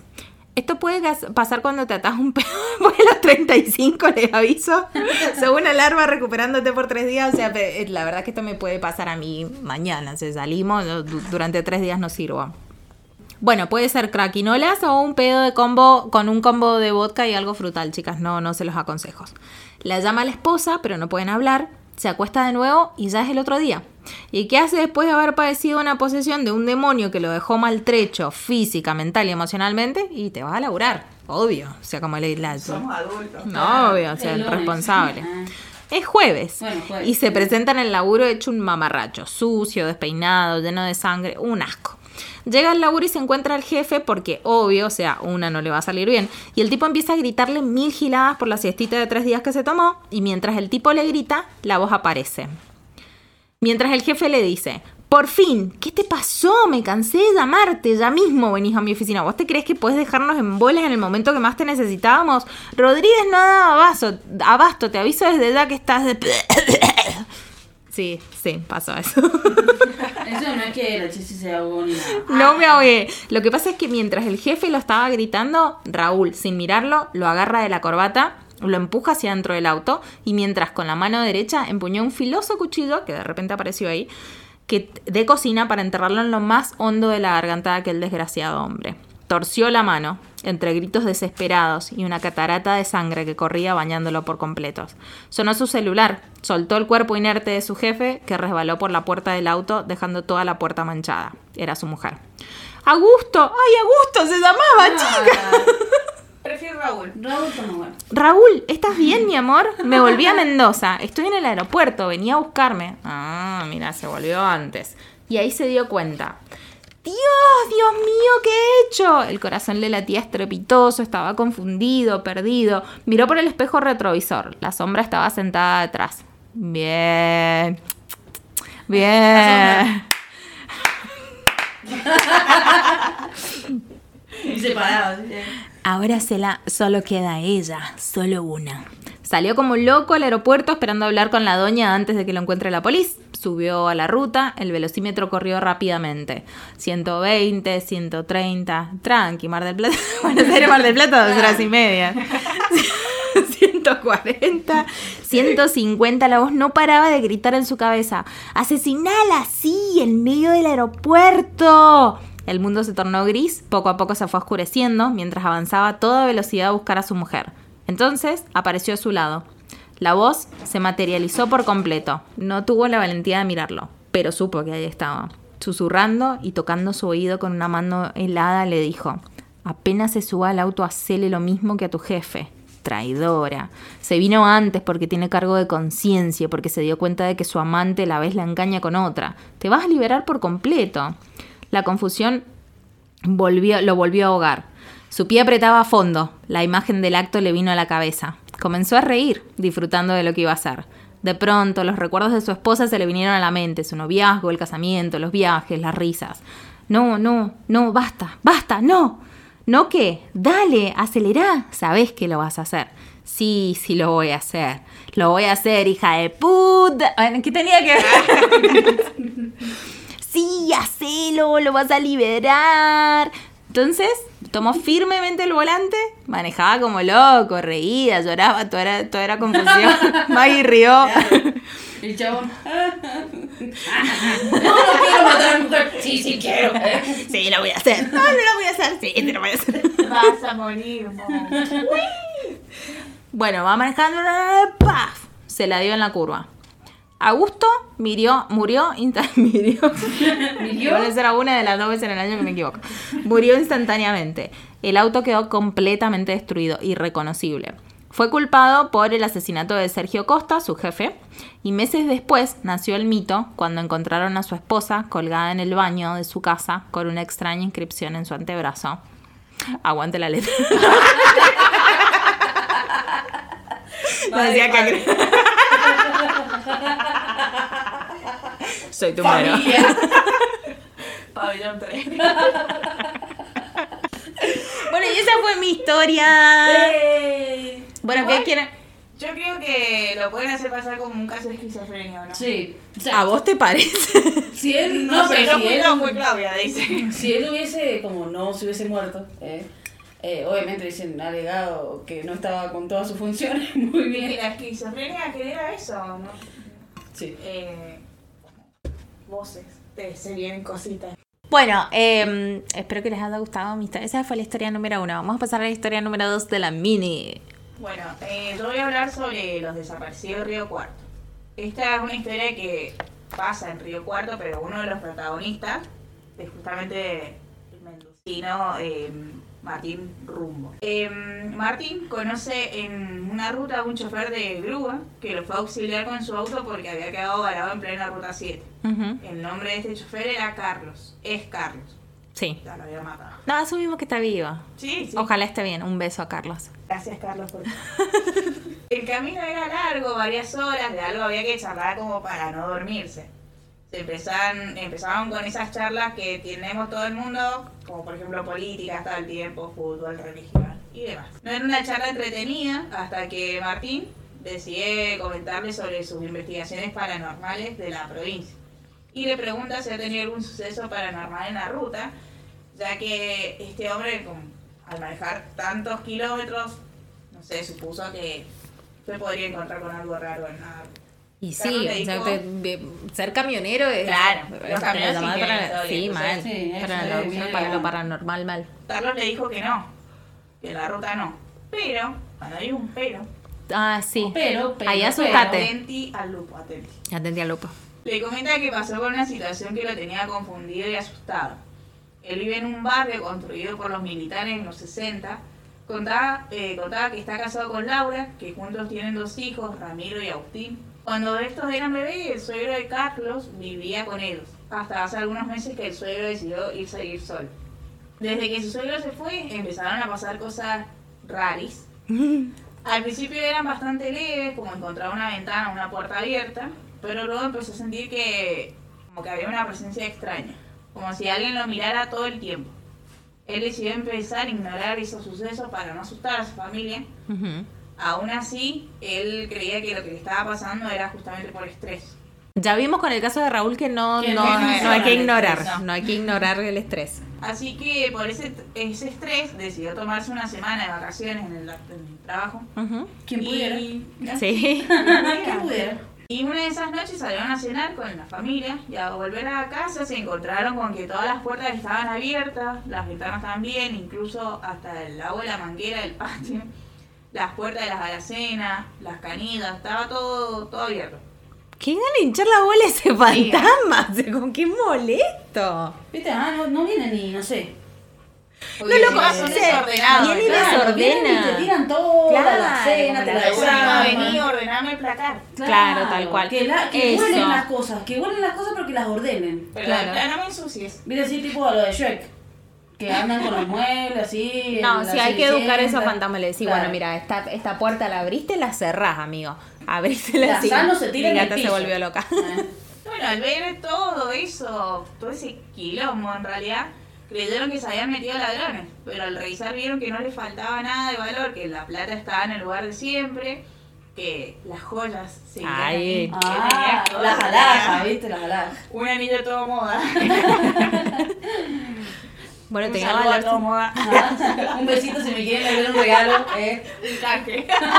un valor sentimental tenía. Bueno, decidieron creer que justo los ladrones se fueron cuando los vieron llegar. Pero para Carlos claramente no, no era así. Accedió a eso solo como para calmar a su familia. Así que no fue como necesario llegar a llamar a la policía. Ujú. Seguían pasando cositas rarísimas. Cositas, se vienen cositas. Se vienen fantasmas. cositas. Hashtag fantasmagóricas. Ajá. Como por ejemplo que las cosas se movían de lugar y o desaparecían y esas cosas. Pero había algo raro que todos estos sucesos paraban cuando el suegro estaba en la casa. Ajá. Mm. Atente al Ojo. grupo. Atente al lupo. A los días fueron a un camping con la familia. En un momento Carlos le ofrece a uno de sus hijos ir a pescar al río. Entonces se alejan de la familia. Cuando se hizo de noche empezaron a caminar hacia el auto que estaba a unos metros. De pronto volvió a sentir como que alguien lo miraba y lo seguía. Él mira hacia atrás y no veía nada. Siguió caminando hacia el auto que claramente se le hizo eterno porque estaba a un par de metros, pero fue Sí, obvio, si sentí No, que sí. alguien atrás. Los metros Te de falta no un llegas pata para correr. en realidad. Cuando en un momento su hijo le pregunta, ¿quién viene atrás de nosotros, papá? Carlos se paraliza, en realidad, porque ahora no solo lo sentía él, sino también empezó a atemorizar a su hijo. Mm. Él trata de calmarlo y le responde que no, nadie nos sigue. Empezó a apurar el paso, y en un momento decide alzar a su hijo, lo levanta como para apurar aún más el paso, al punto de llegar Dale, incluso hasta correr, ¿viste? Dale porque te dejo acá. ¿eh? Todavía la casa. Porque sentía que los seguían, que corrían detrás de ellos. Al llegar al auto trató como de simular el susto con su hijo, haciéndole chistes, cosquillas y comentarios. Claro, aquí no ha pasado nada. Ajá. Claro. ¿Viste lo que pasó recién? Bueno, no, Está todo en tu imaginación. ¿eh? Esa situación obviamente a Carlos lo empezó a volver loco porque ya no solamente eh, lo molestaba a él, sino incluso ahora a su hijo. Ujú. De este tema Carlos no lo hablaba con su esposa, hasta que una noche estaban Carlos y Laura en el sillón mirando tele, mientras los hijos dormían, y empezó a sentir que una presencia a un cos- eh, estaba como al costado del sillón cerca de la ventana. Y comenzó a ponerse nervioso, hasta que en un momento él mira a Laura y se da cuenta que ella también estaba nerviosa. Entonces ahí decide preguntarle a ella si también sentía lo mismo. Le dijo que sí. Ella dijo que desde hacía meses siente que la siguen, que la observan. Entonces comenzaron a hablar del tema y decidieron llamar a un cura como para que los ayudara a bendecir la casa. Fue el cura a la casa. Ujú. Tiró un poquito de agua bendita. Qué pin, que el solcito. otro. Dos padres nuestros. La casa está en orden, chao. Bueno, Bueno. listo. Son 500 pesos. Ah, era re barato. De verdad, está- 500 dólares. Bueno, pero en ese momento. Eh, entonces, después de, de que el cura fuera a la casa, eh, todo fue para peor en realidad. Eh, Sí, porque los molestás. Claro, es como que la presencia se empezaba a sentir un- como mucho más densa. Entonces tuvieron otra idea de llamar a una señora que se dedica a hacer magia negra. Mm. Entonces va la señora, coloca los saumerios, rituales, Sí. chichi, Que pin, que pan. que pon que pan, que esto que aquello. y claramente tampoco funcionó. Al contrario, fue peor, cada vez era peor. A tal punto que una noche uno de los niños fue atacado en uno de sus sueños por un hombre que quería llevárselo. Al despertar notaron que el niño tenía un gran hematoma en el brazo que tenía Mm. como de forma de mano. Y bueno, claramente ya está más que confirmado que había una o varias presencias que no quería que ellos estuviesen en esa casa. Exacto. Un día va a almorzar el suegro de Carlos. Este hombre era un ex militar. Mucho no se conocía de su trabajo, tampoco quisieron indagar porque él tampoco era de contar mucho. De repente tocan la puerta y era un ex compañero del suegro, o sea, otro ex militar. Otro militar. Ajá. Entonces este hombre decide atenderlo en la vereda de la casa en lugar de hacerlo pasar. Porque mal educado. cuando el suegro vivía con ellos, se venía alguien, siempre los hacía pasar al comedor Claro. y nunca los atendía en la vereda. Entonces le pareció raro. Y desde la cocina se escuchaba que discutían sobre una casa. Y era sobre esta casa. El Ujú. hombre que golpeó la puerta gritaba que esta casa no le pertenecía a la familia de Carlos, que debía confesar cómo fue que la consiguió y demás cosas. El suegro de Carlos, molesto, entra a la casa, saluda a todos y, se, y decide irse. Esa discusión a Carlos le empezó a hacer ruido, como que no le cerraba, así que empezó a investigar. Fue hacia la biblioteca pública, también al Observatorio de los Derechos Humanos que está en la, en la Facultad de Río Cuarto. Tuvo entrevistas con varios periodistas, le tomó un montón de notas y demás. Y empezó a investigar sobre claramente su suegro y sobre los desaparecidos de la última dictadura militar. Hasta que llegó a una conclusión terrible. Su suegro eh, desaparecía gente en la época del proceso militar. Wow. Algo que ellos ya sospechaban, pero que seguían sin querer saber tanto. Claro. En Río Cuarto, a los cadáveres de los desaparecidos los enterraban en los patios. No era como en Buenos Aires que los hacían desaparecer en, en ríos. Claro. Como como los vuelos de la muerte, en sí. en el dique. Así es como Carlos se enteró que su casa, que en su casa habían personas enterradas en el patio. Que esa casa su suegro no la compró, se la apropió. Y vaya a saber cuántas cosas más hizo. Es por esto mismo que cada vez su suegro, que cada vez que su suegro iba a su casa, dejaban de sentirse esas presencias. Era, Le eh, tenían miedo. Claro. Claro. Es por eso también que cuando él se fue a vivir a otro lado empezaron a suceder todas esas cosas. Esto quiere decir que claro, justamente le tenían miedo eh, al suegro. Hoy en día Carlos sigue buscando una nueva casa para su familia. Ujú. Esta historia a mí en lo, en lo personal me causa más miedo y rencor el suegro que los fantasmas. Sí. Obvio, sí. Quizás, eh, bueno, eh, como lo sucedió en esa época, hizo como muchos años a mi familia, sobre todo mi bisabuelo. No sé si da a contarlo, pero bueno. Mi bisabuelo es Luis Ignacio Bazán, fue presidente de la Asociación de C. Santiago 17 de octubre acá en Mendoza. Ujú. Eh, fue un preso político, eh, estuvo desaparecido no sé cuántos meses, incluso eh, se tuvo que escapar y armar una vida nueva en Córdoba. Yo me vine a enterar todo lo que había pasado años después, cuando yo vine a conocer, por casualidad en realidad, un abogado que se dedicaba a delitos de lesa humanidad. Ujú. Y justo ahí hablando de temas, me enteré que este, este abogado bueno, se encargaba de ese tema, entonces yo le comenté a mi bisabuelo y resulta que había sido abogado de mi bisabuelo. No voy a pasar obviamente el, eh, el nombre del abogado todo, pero lo que sí pude conseguir fue parte de su relato en el juicio. Sí, Claro. la declaración. La recuerdo, amiga, Sí. qué fuerte. Eh, bueno, yo te lo demostré. Sí, la vi. Sí. Bueno, hablaba sobre que todas las cosas que le habían hecho eh, a mi bisabuelo estando preso, eh, secuestrado. Eh, estuvo en el colegio normal, del colegio normal lo pasaron a Buenos Aires, Buenos Aires a Córdoba y bueno, así lo estuvieron como eh, llevando de una provincia a otra. Bueno, cuestión que hoy en día mi bisabuelo tiene una placa en la ESMA. Hay mucha gente, el tema de la política y todo lo demás, que lo tiene bastante presente porque fue uno de los que incentivó al, eh, al subsidio eh, y a la ayuda psiquiátrica a los excombatientes y a las víctimas del justamente Del proceso. Claro. proceso. Eso es algo re importante. O sea, no tiene mucho que ver, pero por ejemplo, la otra vuelta en el instituto donde yo trabajo fue un hombre que era veterano de Malvinas. Ujú. Y hablaba de que decía de que como cuando ellos volvieron, eh, como habían perdido, la gente no los bardeaban ni nada, pero como que no le daban bola.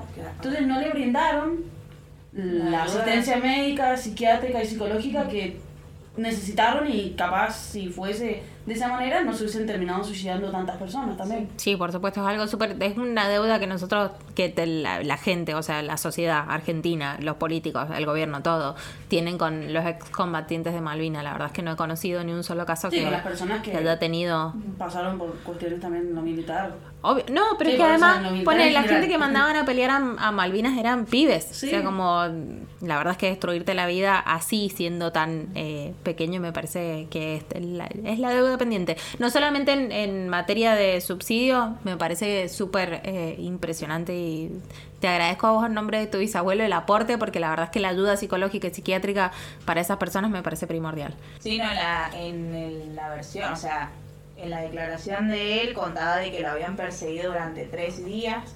Eh, incluso una vez lo habían metido en un calabozo, en una comisaría eh, que lo golpearon, le dijeron, fíjate dónde te estás metiendo, fíjate qué militas y todo lo demás. Entonces Claro. lo soltaron. Como buena apasionada de la política, él, Sí, siguió, no. Sí, obvio. no se dejó intimidar. Claro. Eh, entonces un día lo fueron a buscar al trabajo ahí en la calle de Belgrano, donde está justamente hoy en día la, La la, la asociación. Ah, la asociación. Y bueno, ahí se lo llevaron y, lo, y mi familia me acuerdo que me contaba que lo habían dado por muerto en realidad. Ujú. Hasta que un día apareció eh, Rengo con un bastón y claro, era porque... lo habían- maltrato. Sí, lo habían mojado, lo habían picaneado, lo habían, lo habían abusado de él, todo, era un espanto lo que le hicieron. o sea. Así que nada, yo elegí justamente esta historia para charlar de ese tema y, y bueno, comentarle que claramente a mí la historia esta me genera más terror el suegro que fantasmas. obvio. Exacto. Bueno, gracias. también, gracias, o sea, Mini, por compartir. Lo que siempre hablamos de que por ahí uno demoniza ciertas cosas, ¿me entendés? Como lo paranormal o como... Y también verdaderamente... Como que los que también hacen las cosas también son la gente viva, ¿me Sí, entendés? O sea, no es como solamente... claro, exacto, ¿me entendés? Entonces como bueno... Bueno, Bueno, continuando con nuestras historias. eh, ahora me toca a mí, de nuevo. ¿eh? Y bueno, a mí me toca irme para el lado del sur, en San Rafael, a donde eh, sería, está ubicado el pueblo de Montecomán. ajá. Que bueno, San Rafael se encuentra eh, cerca de lo que, o sea, hacia el sur de Mendoza en sí. eh, pero bueno, Montecomán en específico se encuentra en lo que sería el margen del río Diamante eh, y se describe como un lugar bastante desolado y hasta olvidado, dando la imagen de un páramo casi desierto. Eh, sin embargo, lo que lo, lo que lo caracteriza históricamente es que el pueblo surgió a partir de la creación de los eh, ferrocarriles. Eh, a partir de la creación de los ferrocarriles empieza a venir gente al pueblo a vivir, se empieza a hacer como todo un comercio, Claro. se empiezan a hacer las tierras para que la trabaje la gente, para también exportar las mismas cosas, bueno, pim pum pam. Cuestión de que el pueblo comienza a morirse cuando el ferrocarril deja de funcionar. Claro. También. Pero bueno, es como, tipo, la leyenda es como el pueblo que, que se niega a morir. Claro, exactamente. Yo la verdad que he ido a San Rafael, eh, pero me he ubicado en el centro de San Rafael, lo lindo, baja al valle, el dique, todo precioso.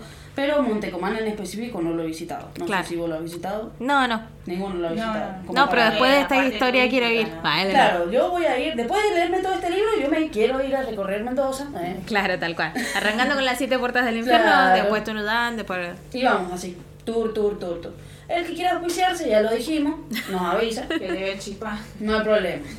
Bueno, la historia que voy a contar es El silbido del diablo de Montecomán. Dice que ata- atardecía en el campo de Don Emilio y Fabián, uno de, los, de sus trabajadores, eh, le comienza a sonar el celular. Y el sonidito que tenía en el teléfono era el ringtone del silbidito de la película Kill Bill. Ajá. Entonces, Bien. al hombre este, Don Emilio, pobrecito, se le desfigura la cara. Oh. Entonces le dice, ¿qué haces? Y él contesta, contesta el teléfono, así como, hello, man. o Este- o sea, soy yo acá contestando el teléfono, o sea, ¿qué pasa? Si a vos no te llama nadie, mi rey. Ay. Claro, problema tuyo. mil. Encima le tiraba shade, sea, Bueno, la cosa es que entonces eh, Emilio le dice, vos no sabés nada, no tenés ni una idea de lo que es el campo. Entonces le dice por qué, qué le pasa. Cuestión de que comienza a hablar de la leyenda de lo que serían las almas en pena del campo. Que dice que son errantes fantasmas sin, cie- sin cielo ni infierno que están vagando por los campos y las praderas eh, y que tienen como la única forma de comunicación eh, es el silbido. Ujú. Ya que, bueno, es un sonido que se puede hacer sin la necesidad de tener un instrumento ni nada por el estilo. Los campesinos normalmente no silban en ningún momento del día ni en la noche por temor a la leyenda de las almas del campo, las Ah, almas ok. en pena del campo. Eh, según distraído, emitía un silbido, eh, este mismo era replicado en la cercanía, como un eco. Y debía regresar rápidamente a su hogar sin mirar atrás, aguantando todo lo que sucede a su espalda.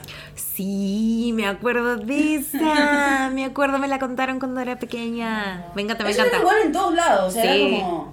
Sí, en, en el- Barranca. en específico estamos hablando de Montecomán, pero sí. Claro. sí, claro. En Bueno, San o sea, Martín también como- existía. Hay como tipo una teoría de que hay como puntos específicos en los que están estas almas que rondan en el limbo, por así decirlo. A las puertas del infierno. ¿vale? Eh, claro, como que todo se conecta. Todo se Eh, conecta, obviamente. Pero bueno, es como que están estos puntos, ¿no es cierto?, en los que abundan estos seres y que, bueno, se comunican por medio de este sonido. Eh, el ser oculto iba a intentar eh, seducirlo de la manera en la que sea, haciéndolo sucumbir y dejándolo a merced eh, a lo que sería un hombre aterrado e indefenso. Lo que le podía llegar a suceder a las personas era desde posiciones eh, infernales hasta una muerte espantosa, asfixiante y dolorosa. Uy, Tranqui. sí, ¿no? La peor parte del relato no es la leyenda, sino de que hay una historia real detrás de todo esto, de lo que le sucedió al hermano de Don Emilio. Ay, no me digas. Te lo juro. Respondió el silbido. Ah. Cuando llegan a la casa de Don. Emilio, bueno, él comienza a contar la historia un poco más tranquilo, qué sé yo. Eh, y comienza a contar. Dice, éramos chicos, caminando por la noche en el medio del campo. ¿Pa' qué? o sea, me decís ¿pa' qué? Porque no sé. Este es el momento, viste, en el que vos miras la cámara imaginaria. Como si estuvieras en The Office. Claro, y decís, Bueno, eran chicos caminando por el campo, está bien. Eh, dice que bueno, que una noche fueron a cazar perdices junto con el hermano y que estaban volviendo tarde. Que habían conseguido un gran botín por suerte, pero eh, que bueno, se les había hecho la noche y bueno, estaban volviendo tarde. Eh, cuestión de que Roberto, que es el hermano menor de Emilio, comienza a silbar. No. Entonces, Emilio, Roberto iba a decir, Roberto es el otro. Raúl. Ah, Raúl, ajá. Augusto. Eh. Lo traía todo. Todas las historias. Emilio, bueno, como que lo comienzan a perseguir para pegar, o sea, como que él lo quería cagar a pedo. Como diciéndole, no silbé, ¿me entendés? Porque sabían la historia. Es una leyenda que viene de que se creó Montecomán, debe ser, no sé. Eh, entonces, bueno, como que él le decía, bueno, que no lo hagas, que sé yo, bueno, se reían, pim, pum, pam. Eh, el tema es que él siguió silbando y él lo comenzó a perseguir. Lo comenzó a perseguir eh, y en eso eh, lo llega a alcanzar y eh, ahí le da un golpe, o sea, como que dice como que le hace una palmada, hace una cachetada, como diciéndole que no seas boludo. Y en ese momento lo escuchan. ¿Qué escucharon? Dice que fue suave, pero que ambos se miraron y que sintieron venir un silbido desde la oscuridad. Que se borraron obviamente la mueca de su risa. Él lo miró a Roberto y se dio cuenta que obviamente él no había sido. Mirando hacia la oscuridad se vuelve a sentir el sonido, el silbido. Y ellos preguntan, ¿quién anda ahí? obviamente nadie respondió. Otro gato. Claro. No te iba a responder, querida. Cuestión de que Robert- Roberto parece que le gustaba la cagada de Roberto. Basta, basta, cansada, Roberto. Eh, Roberto vuelve a silbar. Emilio le grita furioso. Y sienten la réplica. En eso comienzan a correr a su casa, dejando todo tirado, o sea, las perdices, las escopetas, el- una de las linternas. Bueno, y comenzaron a correr, correr, correr. Sentían los crujidos de las cuestiones que los perseguían detrás de ellos, que algo los estaba siguiendo. Dice que varios silbidos empezaron a sentir y que su corazón les explotaba que sentían como los, los arbustos se movían en, en el flanco derecho. Y Emilio le dice, no mires Roberto, no te des vuelta. Y seguían corriendo, seguían corriendo. La desesperación fue más fuerte. Y continuaron su marcha, eh, intentando divisar si lo que los perseguía era un animal, eh, pero obviamente ningún animal silbaba. Entonces, ¿qué Claro. animal los iba a estar persiguiendo? Ahí sí.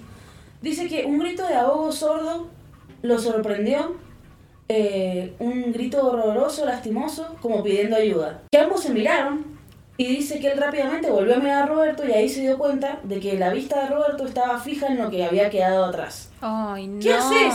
Le empieza a gritar. Le, pegó, le pegó un tirón y nada. Dice que, eh, que Roberto estaba duro, estático.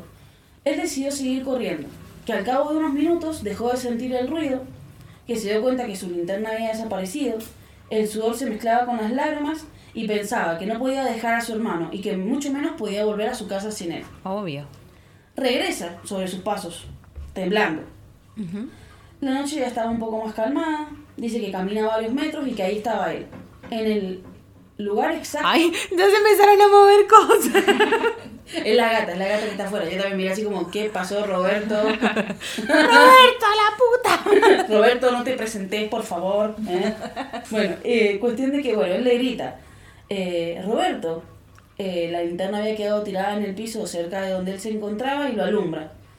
Cuando lo alumbra, él sigue sin recibir respuesta alguna y que cuando lo iluminó, dice, estaba en trance, sus ojos azules se habían tornado blancos, tiritaba entero, sus dientes castañaban y su rostro estaba duro con una mueca espectral. Lo alumbré y se desplomó. Él, cuando Roberto se desploma, lo carga y lo lleva hasta su casa. Le quedaban varios kilómetros por caminar con Roberto encima. Que aguante, amigo. Que aguante, la verdad que yo, si no tengo un carrito, Santiago te quiero mucho, pero te dejo ahí. Yo estaba pensando de cualquiera de mis tres hermanos que tenga que acarrear. no. Bueno, Diego capaz ahora, pero porque está medio muerto. Claro, no, ay. Debe estar flaquito, bueno. Mi hermana por lo menos tiene 6 años, no pisa, no pesa nada, ¿me entendés? Como bueno, pero ya. Claro. O cualquiera de los otros dos no me lo puedo. Claro. Eh, bueno, él está como unos metros de llegar a su casa, los padres los ven, van a socorrerlos, toda la cuestión. Dice, él afirma de que algo se le había metido adentro al hermano, que sus ojos estaban perdidos en la nada y que bueno, comenzaron con la historia de buscar médicos, gente que pudiera ayudarlos a solucionar esta situación. Bueno, llaman a médicos, llaman al cura, nada sirve, nada sirve, nada sirve. Van eh, con psicólogos, con psiquiatras, nadie los puede ayudar. eh, y hasta que, bueno, empiezan a convocar a gente oscura, por así decirlo, ¿no es cierto? Las comillas. Chamanes, curanderos, mediums. Y nadie podía hacer nada. Él estaba sumido en un estado de miseria total como muerto en vida. Mm. La cuestión Sí. es que la situación, en vez de. Debe ser monotributista. Claro. eh, la cuestión en vez de mejorar, empeora. Entonces ya no era solamente escucharlo maldecir por las noches, totalmente perdido, sino que comenzó a lastimarse, Mm. a lastimar a personas, Mm. ¿no es cierto? Y no solamente eso, sino que también comienzan a pasar cosas paranormales dentro de la casa. Eh, un día dice que se cortó las comisuras de la boca, tipo Joker, Ajá. hacia lo Joker, eh, borrando lo que sería la mueca de la cara de un niño, ¿no es cierto? Y dejando una mueca atrofiada, Sí. ¿no es cierto? Perdiendo capaz lo angelical de la mirada de un niño, Bueno, ya, ya no tenía mirada, pero perdiendo toda esta cuestión. La cuestión es que eh, por las noches lo tenían que atar Uy. porque Sí. se les aparecía se les aparecía al lado de la camita, ¿viste? Así con un cuchillito, así como todo tranqui y que, no sé, se los iba a, fe- a fetear a los Claro. al hermano, al padre, a la madre, al que estuviera. Al cabo de un año, exactamente un año, un 2 de noviembre, o sea, la situación esta pasó un 2 de noviembre. Un 2 de noviembre después, eh, Roberto le entierra un cuchillo en la Ah. garganta a su hermanito, Emilio, ¿Al que cuenta la historia? al que cuenta la historia. ¿Y está vivo? Lo veremos. Ah, ¿Y no. si está contando la historia? Bueno, Tan, tan, tengo que meter suspenso, ches. ah, bueno, está bien, listo, perdón. Bueno, cuestión de que la situación, desesperación, gritos, los padres van, lo buscan a Emilio, se lo llevan con un caballo, imagínate, en caballo. Ujú. Cinco kilómetros hasta donde estaba el médico, él estaba perdiendo la conciencia, toda la cuestión. Lo tienen que dejar a Emilio, pero el padre se tiene que volver a la casa. Cuando se vuelven a la casa, el padre dice que encuentra a la madre eh, en la cocina inconsciente, Uh. producto de un golpe con una pala que la tenía tirada al lado. Y en eso comienza a escuchar muchos gritos, muchos gritos, muchos gritos que venían de la habitación de Roberto. Ujú. Entra a la habitación de Roberto, y esto dice Emilio, que solamente el padre se los había contado a ellos, eh, dice que eh, Roberto eh, se encontraba levitando, Wow. Tranqui, a dos metros del piso, eh, sajado de punta a punta, con todas las tripas colgando para afuera. Ay, Eh, mi hermano séptico. Sí, más mal. Roberto era una persona que yo invitaría una juntada. No, Roberto, la recagás, amigo. Sí, es, es el, el arruina todo. ¿no? Como, ay, viene Roberto. Oh, Ay, no, Roberto. Seguro se tajea ahí, saca los intestinos, como hace Claro, ¿viste ese amigo chiste. cortamambo? Ah. No, Dios mío. Y ahora vamos a tener que ir al hospital, Roberto. Ay, Ah. Roberto. Yo quería ir al boliche. Bueno, cuestión de que todas las tripas le colgaban y todo flotaba alrededor de él. Dice que cuando ve que el padre ingresa a la pieza, porque a todo esto el padre había agarrado la escopeta como para ver qué podía llegar a ser en la situación en la que se iba a encontrar con la pieza. Sí. Bueno, eh, cuestión de que... Y ahora, para mi siguiente truco. Voy a revolearme el intestino. Mira cómo te hago una atadura con el intestino, ¿eh? Una jirafa. Bueno, cuestión de que cuando lo ven ingresar al padre, él cae al piso sobre sus tripas y al cabo de tres horas eh, lo estaban cosiendo en un hospital de San Rafael. Porque imagínate todo lo que le tuvieron que hacer a Roberto para acomodarle todas las cositas adentro. Eh, a partir de ese momento, el padre decide internarlo a Roberto en un hospital psiquiátrico de la ciudad de Mendoza que se encontraba a 240 kilómetros de su casa. Le costaba fortunas a la familia y la única man- eh, manera de mantener a Roberto controlado era sedándolo. Entonces era como ver un muerto en vida. Eh, dice que, o sea, comenta que su padre bajó los brazos y se pegó un tiro Ah. Y que a la madre eh, la ganó, le ganó el agotamiento y la tristeza y que él tuvo que hacerse cargo y seguir adelante con el campo. Eh, dice que logró armar una familia, reconstruir su vida Emilio Luchón. y toda la cuestión, eh, que jamás volvió a ver a su hermano, pero que él seguía pagando sus cosas, o sea, eh, la mensualidad del hospital psiquiátrico, Me recuerda a alguien, no te voy a decir quién sos. ¿Quién? pero ¿quién? No, le estoy pagando cositas. Ah, bueno. era, era un mensaje para ella misma. Eh, cuestión de que con Es que el lo tiempo- dijo mal, no dijo, Claro. me recuerda a alguien y no te voy a decir quién soy. ¿Quién dijo sos? sos. ¿Quién sos? Eh, pero se está hablando de ella misma. Ah, que se habla en tercera Ah. persona. ¿A mí? No. Ya te perseguía, ¿viste? ¿Quién? ¿Quién? No entiendo. Bueno, cuestión de que eh, se estatizó el, el hospital psiquiátrico donde estaba ingresado Roberto. Entonces le dejaron de pedir plata y la verdad que el tipo dijo, chao, Chau, Pichu. chao, picho. Eh, dice, eso dejó de ser mi hermanito esa misma noche. Sí. Después, eh, bueno, Fabián, que estuvo escuchando la historia todo este tiempo, eh, se cagaba de la risa, básicamente. o sea, Sí, sí, no se cagaba de la risa, pero como que dijo, ah, bueno, el viejo este le encanta contar historia, estamos acá, bueno, pero por respeto, dejó de silbar, intentó no silbar y cambió el sonidito del teléfono. Eh, cuestión de que pasaron algunas semanas de esta anécdota y un día muy agotador de trabajo en el que Fabián estaba bastante exhausto, recibe un llamado de Héctor, Pepitonguito, que también trabajaba con él. Eh, Somos los de Movistar, que no te interesa la portabilidad. hola, eh, Fabián, ¿cómo estás? Eh, yo vi que ¿Cuánto tu- estás pagando? por- Eh, bueno, cuestión de que lo llama Héctor, de que un tractor se había roto en la otra punta del campo eh, y que tenían que ir a buscarlo antes de que se hiciera la noche. Eh, busca a dos muchachos más y se fueron en busca del otro compañero. Bueno, se dirigen en dirección al lugar donde estaba el tipo, pim pum pam, llegan, laburando, laburando, laburando, se hace la noche, no pueden arrancar el tractor, no se pueden mover del lugar, nadie logra hacer nada con el tractor, hasta que uno eh, de, de los, de los que los había acompañado logra sacar una pieza del motor que estaba completamente destrozada y en eso Héctor Silva, en el medio de la noche en el campo, Héctor, por favor, Héctor, por favor. Héctor, no aprendiste nada, amigo. O sea, no Ah, escuchaste nada. una. Claro, mal. Instantáneamente, alguien replicó el silbido en la oscuridad. Y todos se miraron. Y dijeron, no puede ser. Y probaron con volver a silbar. ¿Para qué? Vuelven a silbar. Y este silbido tuvo un eco desde la oscuridad. Y una risa maligna les aseguró de que algo raro estaba pasando. Y dijeron, vámonos al carajo. Que se cague el tractor y todo. Se suben al... intentan darle eh, encendido al tractor todavía, pero se empiezan a subir a la camioneta. Cuando se suben a la camioneta, el tractor se empieza a prender solo. Luces, pim, pum, pam, bocina, acelerando. Todo el tractor. Y entonces ¿Qué es lo que sucede? Están ellos adentro de la camioneta con el tractor prendido, uno de los muchachos se baja a ver qué onda con el tractor, y en esto Fabián está así como medio frenético, como que no entiende la situación, como que el tractor se está moviendo solo, la camioneta no arranca, en los, eh, se ve como que el follaje se mueve, entonces se baja del auto y empieza a correr. Y sí, amigo. sí. No, y empieza a correr, y empieza a correr, y empieza a correr.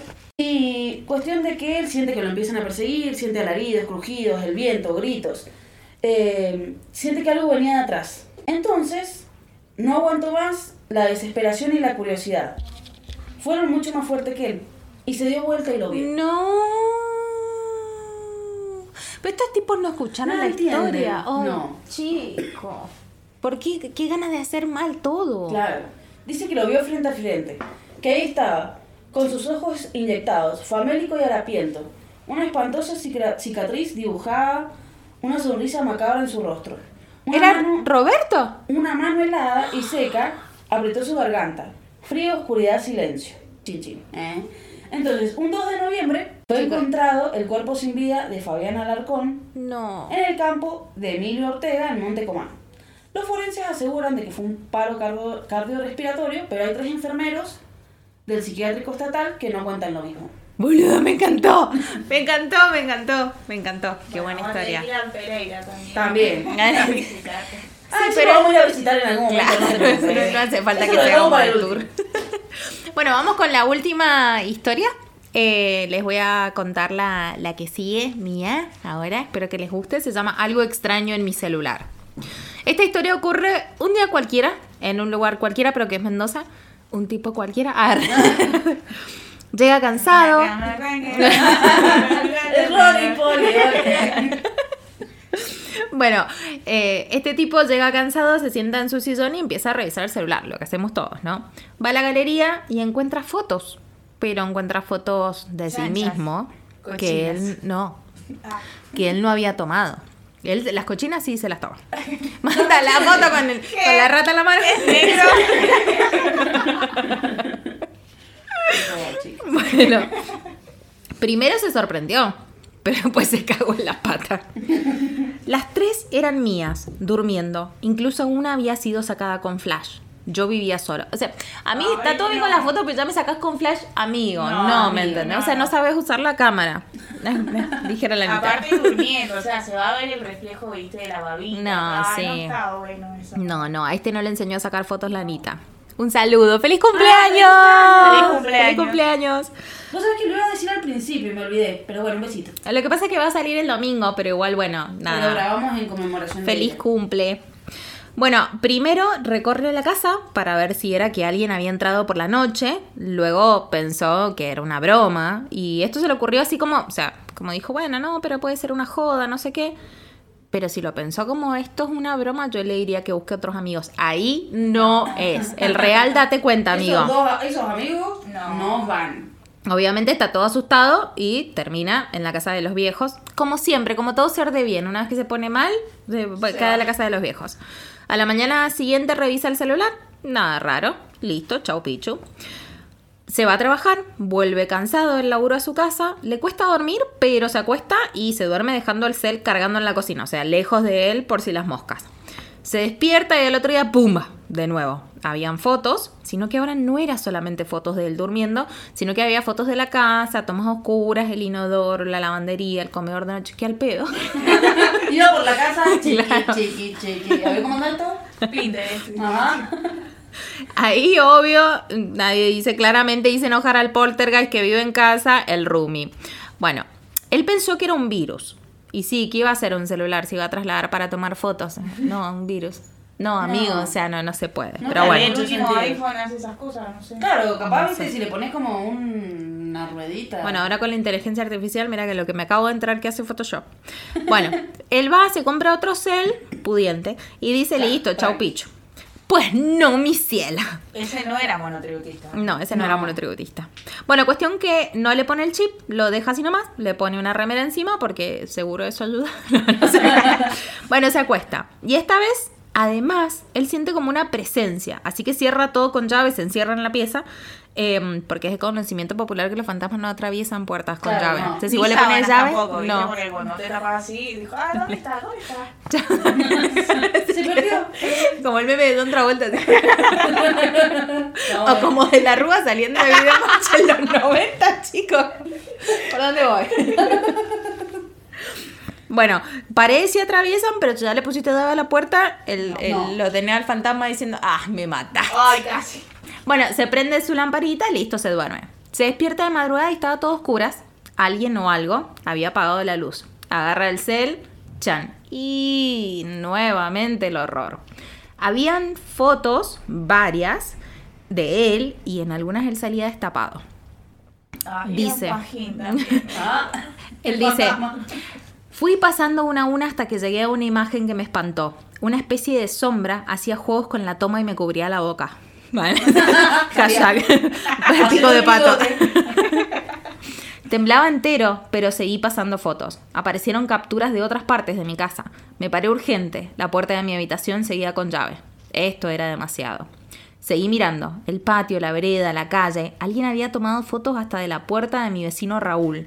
Se pero este no me lo inventé, este estaba escrito. Y el otro era Augusto.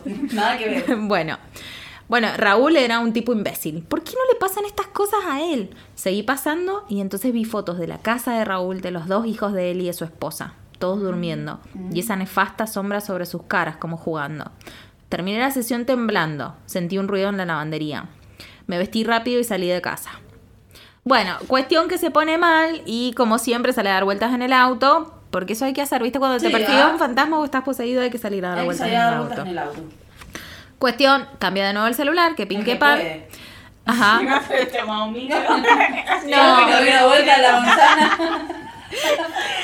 No, boludo, me te la cara. Le salía a dar una vuelta en manzana, pero salía armado, amigo. Bueno, cuestión que cambia el celular. Va y dice, mira, este no anda, vino con fotos de fantasma. no dice eso, se lo digo yo. Pero fotos solo. ¿eh? dame, dame otro exorcizado, thank you. Se lo cambian. Sin fantasma ahí. Se va a laburar, pero no puede, lo mandan a la casa, en fin.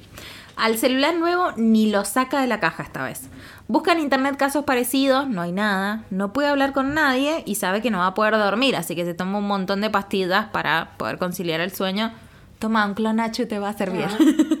y ahora ¿Cómo se viene... las cosas? No, no sepa. Bueno, y ahora se viene lo peludo. Les leo el final porque lo vale. De pronto abrí los ojos, nuevamente la madrugada. Estaba completamente despierto. Sentí gritos en la calle. Busqué rápido mi teléfono, lo saqué de la caja y lo encendí. Abrí la carpeta. Otra vez. Fotos mías, pero esta vez no estaba solamente durmiendo. Esta vez vi fotos mías despertando, con los ojos blanquecinos, caminando como un sonámbulo mientras me tomaban una aterradora sesión. Yo oscuras. El miedo me desbordó. Yo en la cocina. Era espantoso lo que estaba viendo. Me temblaban las manos.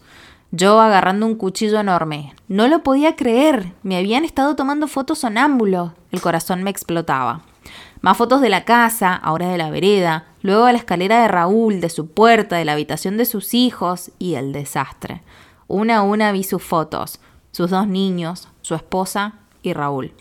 Sangre, cuchilladas, sus cuerpos plagados de cortes, gritos, dolor. Encendí la luz de mi habitación y miré atónito alrededor. Estaba bañado en sangre, mis manos, mis sábanas, mi cuerpo, al lado mío el cuchillo. Entonces escuché más gritos, sirenas y un estallido impresionante. Habían entrado a mi casa, era la policía. No alcancé a ponerme en pie que una bota abrió de un solo golpe la puerta de mi habitación. Aparecieron tres uniformados apuntándome. Levanté las manos, empapadas en sangre, y me arrodillé en el piso, sumido en un llanto imparable. Me esposaron, me gritaron cosas y me subieron al móvil, mientras vecinos salían en pijamas, gritos e insultos teñían la espantosa escena. Hoy cumplo la condena por un crimen que no he cometi- cometido de manera consciente. Algo me llevó a hacerlo. Esa sombra, esa maldita sombra que se me aparece cada noche, en cada silencio, en cada rincón de esta fría celda, mirándome desde la oscuridad, acechándome, hostigándome, reaccionándome a las historias sin decirme nada. Un corazoncito. Un corazoncito. ¿Qué ¿Qué es un corazoncito? ¿Qué es un corazoncito? ¿Qué es un- fueguito, Ay, el fueguito, por favor. Ay, no, chico. metí la mano en el bolsillo, no, Metiste la mano en el bolsillo. Bueno, igual, me encantó esta historia. Me encantó, me encantó. La verdad que estuvo súper, súper divertida. Todas las historias estuvieron re buenas, em, pero nada, dos. muy relacionadas igual entre las que, o sea, como que yo elegí una que estaba muy relacionada, vos también. Sí, tal cual, no de una. Igual son leyendas urbanas, esto es Claro. lo lindo de esto, o sea, estas son cosas que hemos como mamado de todo. Esta me parece súper tecnológica y yo no la había escuchado antes, por eso la elegí. Eh, pero por ejemplo lo del silbido, son cosas que he escuchado en San Martín de- desde siempre y qué sé yo. Eh, también creo que era una, una forma de protegernos de, de nuestros padres que decían cuando los silban en la calle no se den vuelta, pues está lleno de pedófilo. Entonces, como que cuando era un niño y te silbaban. Claro, bueno. caramelo y Ajá. Claro, no, no, no, realmente. entiendo. Bueno, eh, con esto vamos a dar por concluido nuestro episodio extra large de la vuelta de donde topa. Muchas gracias por habernos esperado durante estos cuatro meses de, De cosas ausencia. feas que pasaron. Pero bueno, estamos de vuelta. Ahora cada dos Ahora semanitas sí. nos tienen verdad, en su ¿eh? correo. En su correo. Ahora sí, Le no, vamos a nada un nos a todos, ¿eh? Claro. Sí, eh, de hecho, si lo operan a mi hermano, no voy a ir. Pienso faltar, me voy a hacer la rata. Bueno, Mini, amiga, muchas gracias por haber aceptado la invitación. Eh, bueno, contanos, tenés algo para decirnos, feedback, lo que sea, cómo te sentiste. No, bueno, gracias por invitarme. Eh, al principio estaba re nerviosa. No se notaba. No, bueno. Qué No, bueno. no, de no, no aparte. decías una palabra cada tres minutos, No, ¿no? no, larguísima. vale. Después me relajé bastante. No, sí, sí, se Eh, notó. Te vas acostumbrando a esto. gastritis también. Así que no es mentira que me tomé un protector gástrico antes de venir para acá. Porque sí, Ah. estaba media nerviosa. Pero bueno. Bueno. Claro, te preocupaba que mi baño a veces no carga el agua, entonces Claro, dijiste... no y tengo el, el culo tímido, entonces Hoy no. no puedo en otro baño. Claro. No voy a hacer que se desparrame todo. Claro, ahí. no, no puedo, Una yo cuestión. eh, Tengo la cola tímida. ¿ah? La Bueno, cola. mildis por la cola. Pero viste que nos dijo el Q, ¿eh? No, dijo- no, si se portaron mejor con nosotros que en el laburo. Ajá. Sí. Eh, bueno, Sí. ya saben, eh, nos vemos en dos semanitas. Síganos en nuestras redes, dennos amor en nuestras redes. Si solamente tenemos Instagram, dennos Claro. amor en el Instagram. Necesitamos Bueno, más amor en el Instagram. no, fueguito y corazoncito No, fueguito no, está bien. Bueno, pero igual me re gusta que nos escuchen. eh, ya saben, en todas las plataformas que estamos. Así que eso. Y les mandamos muchos besitos y amor y cariño. Y muchas gracias por seguir aguantando.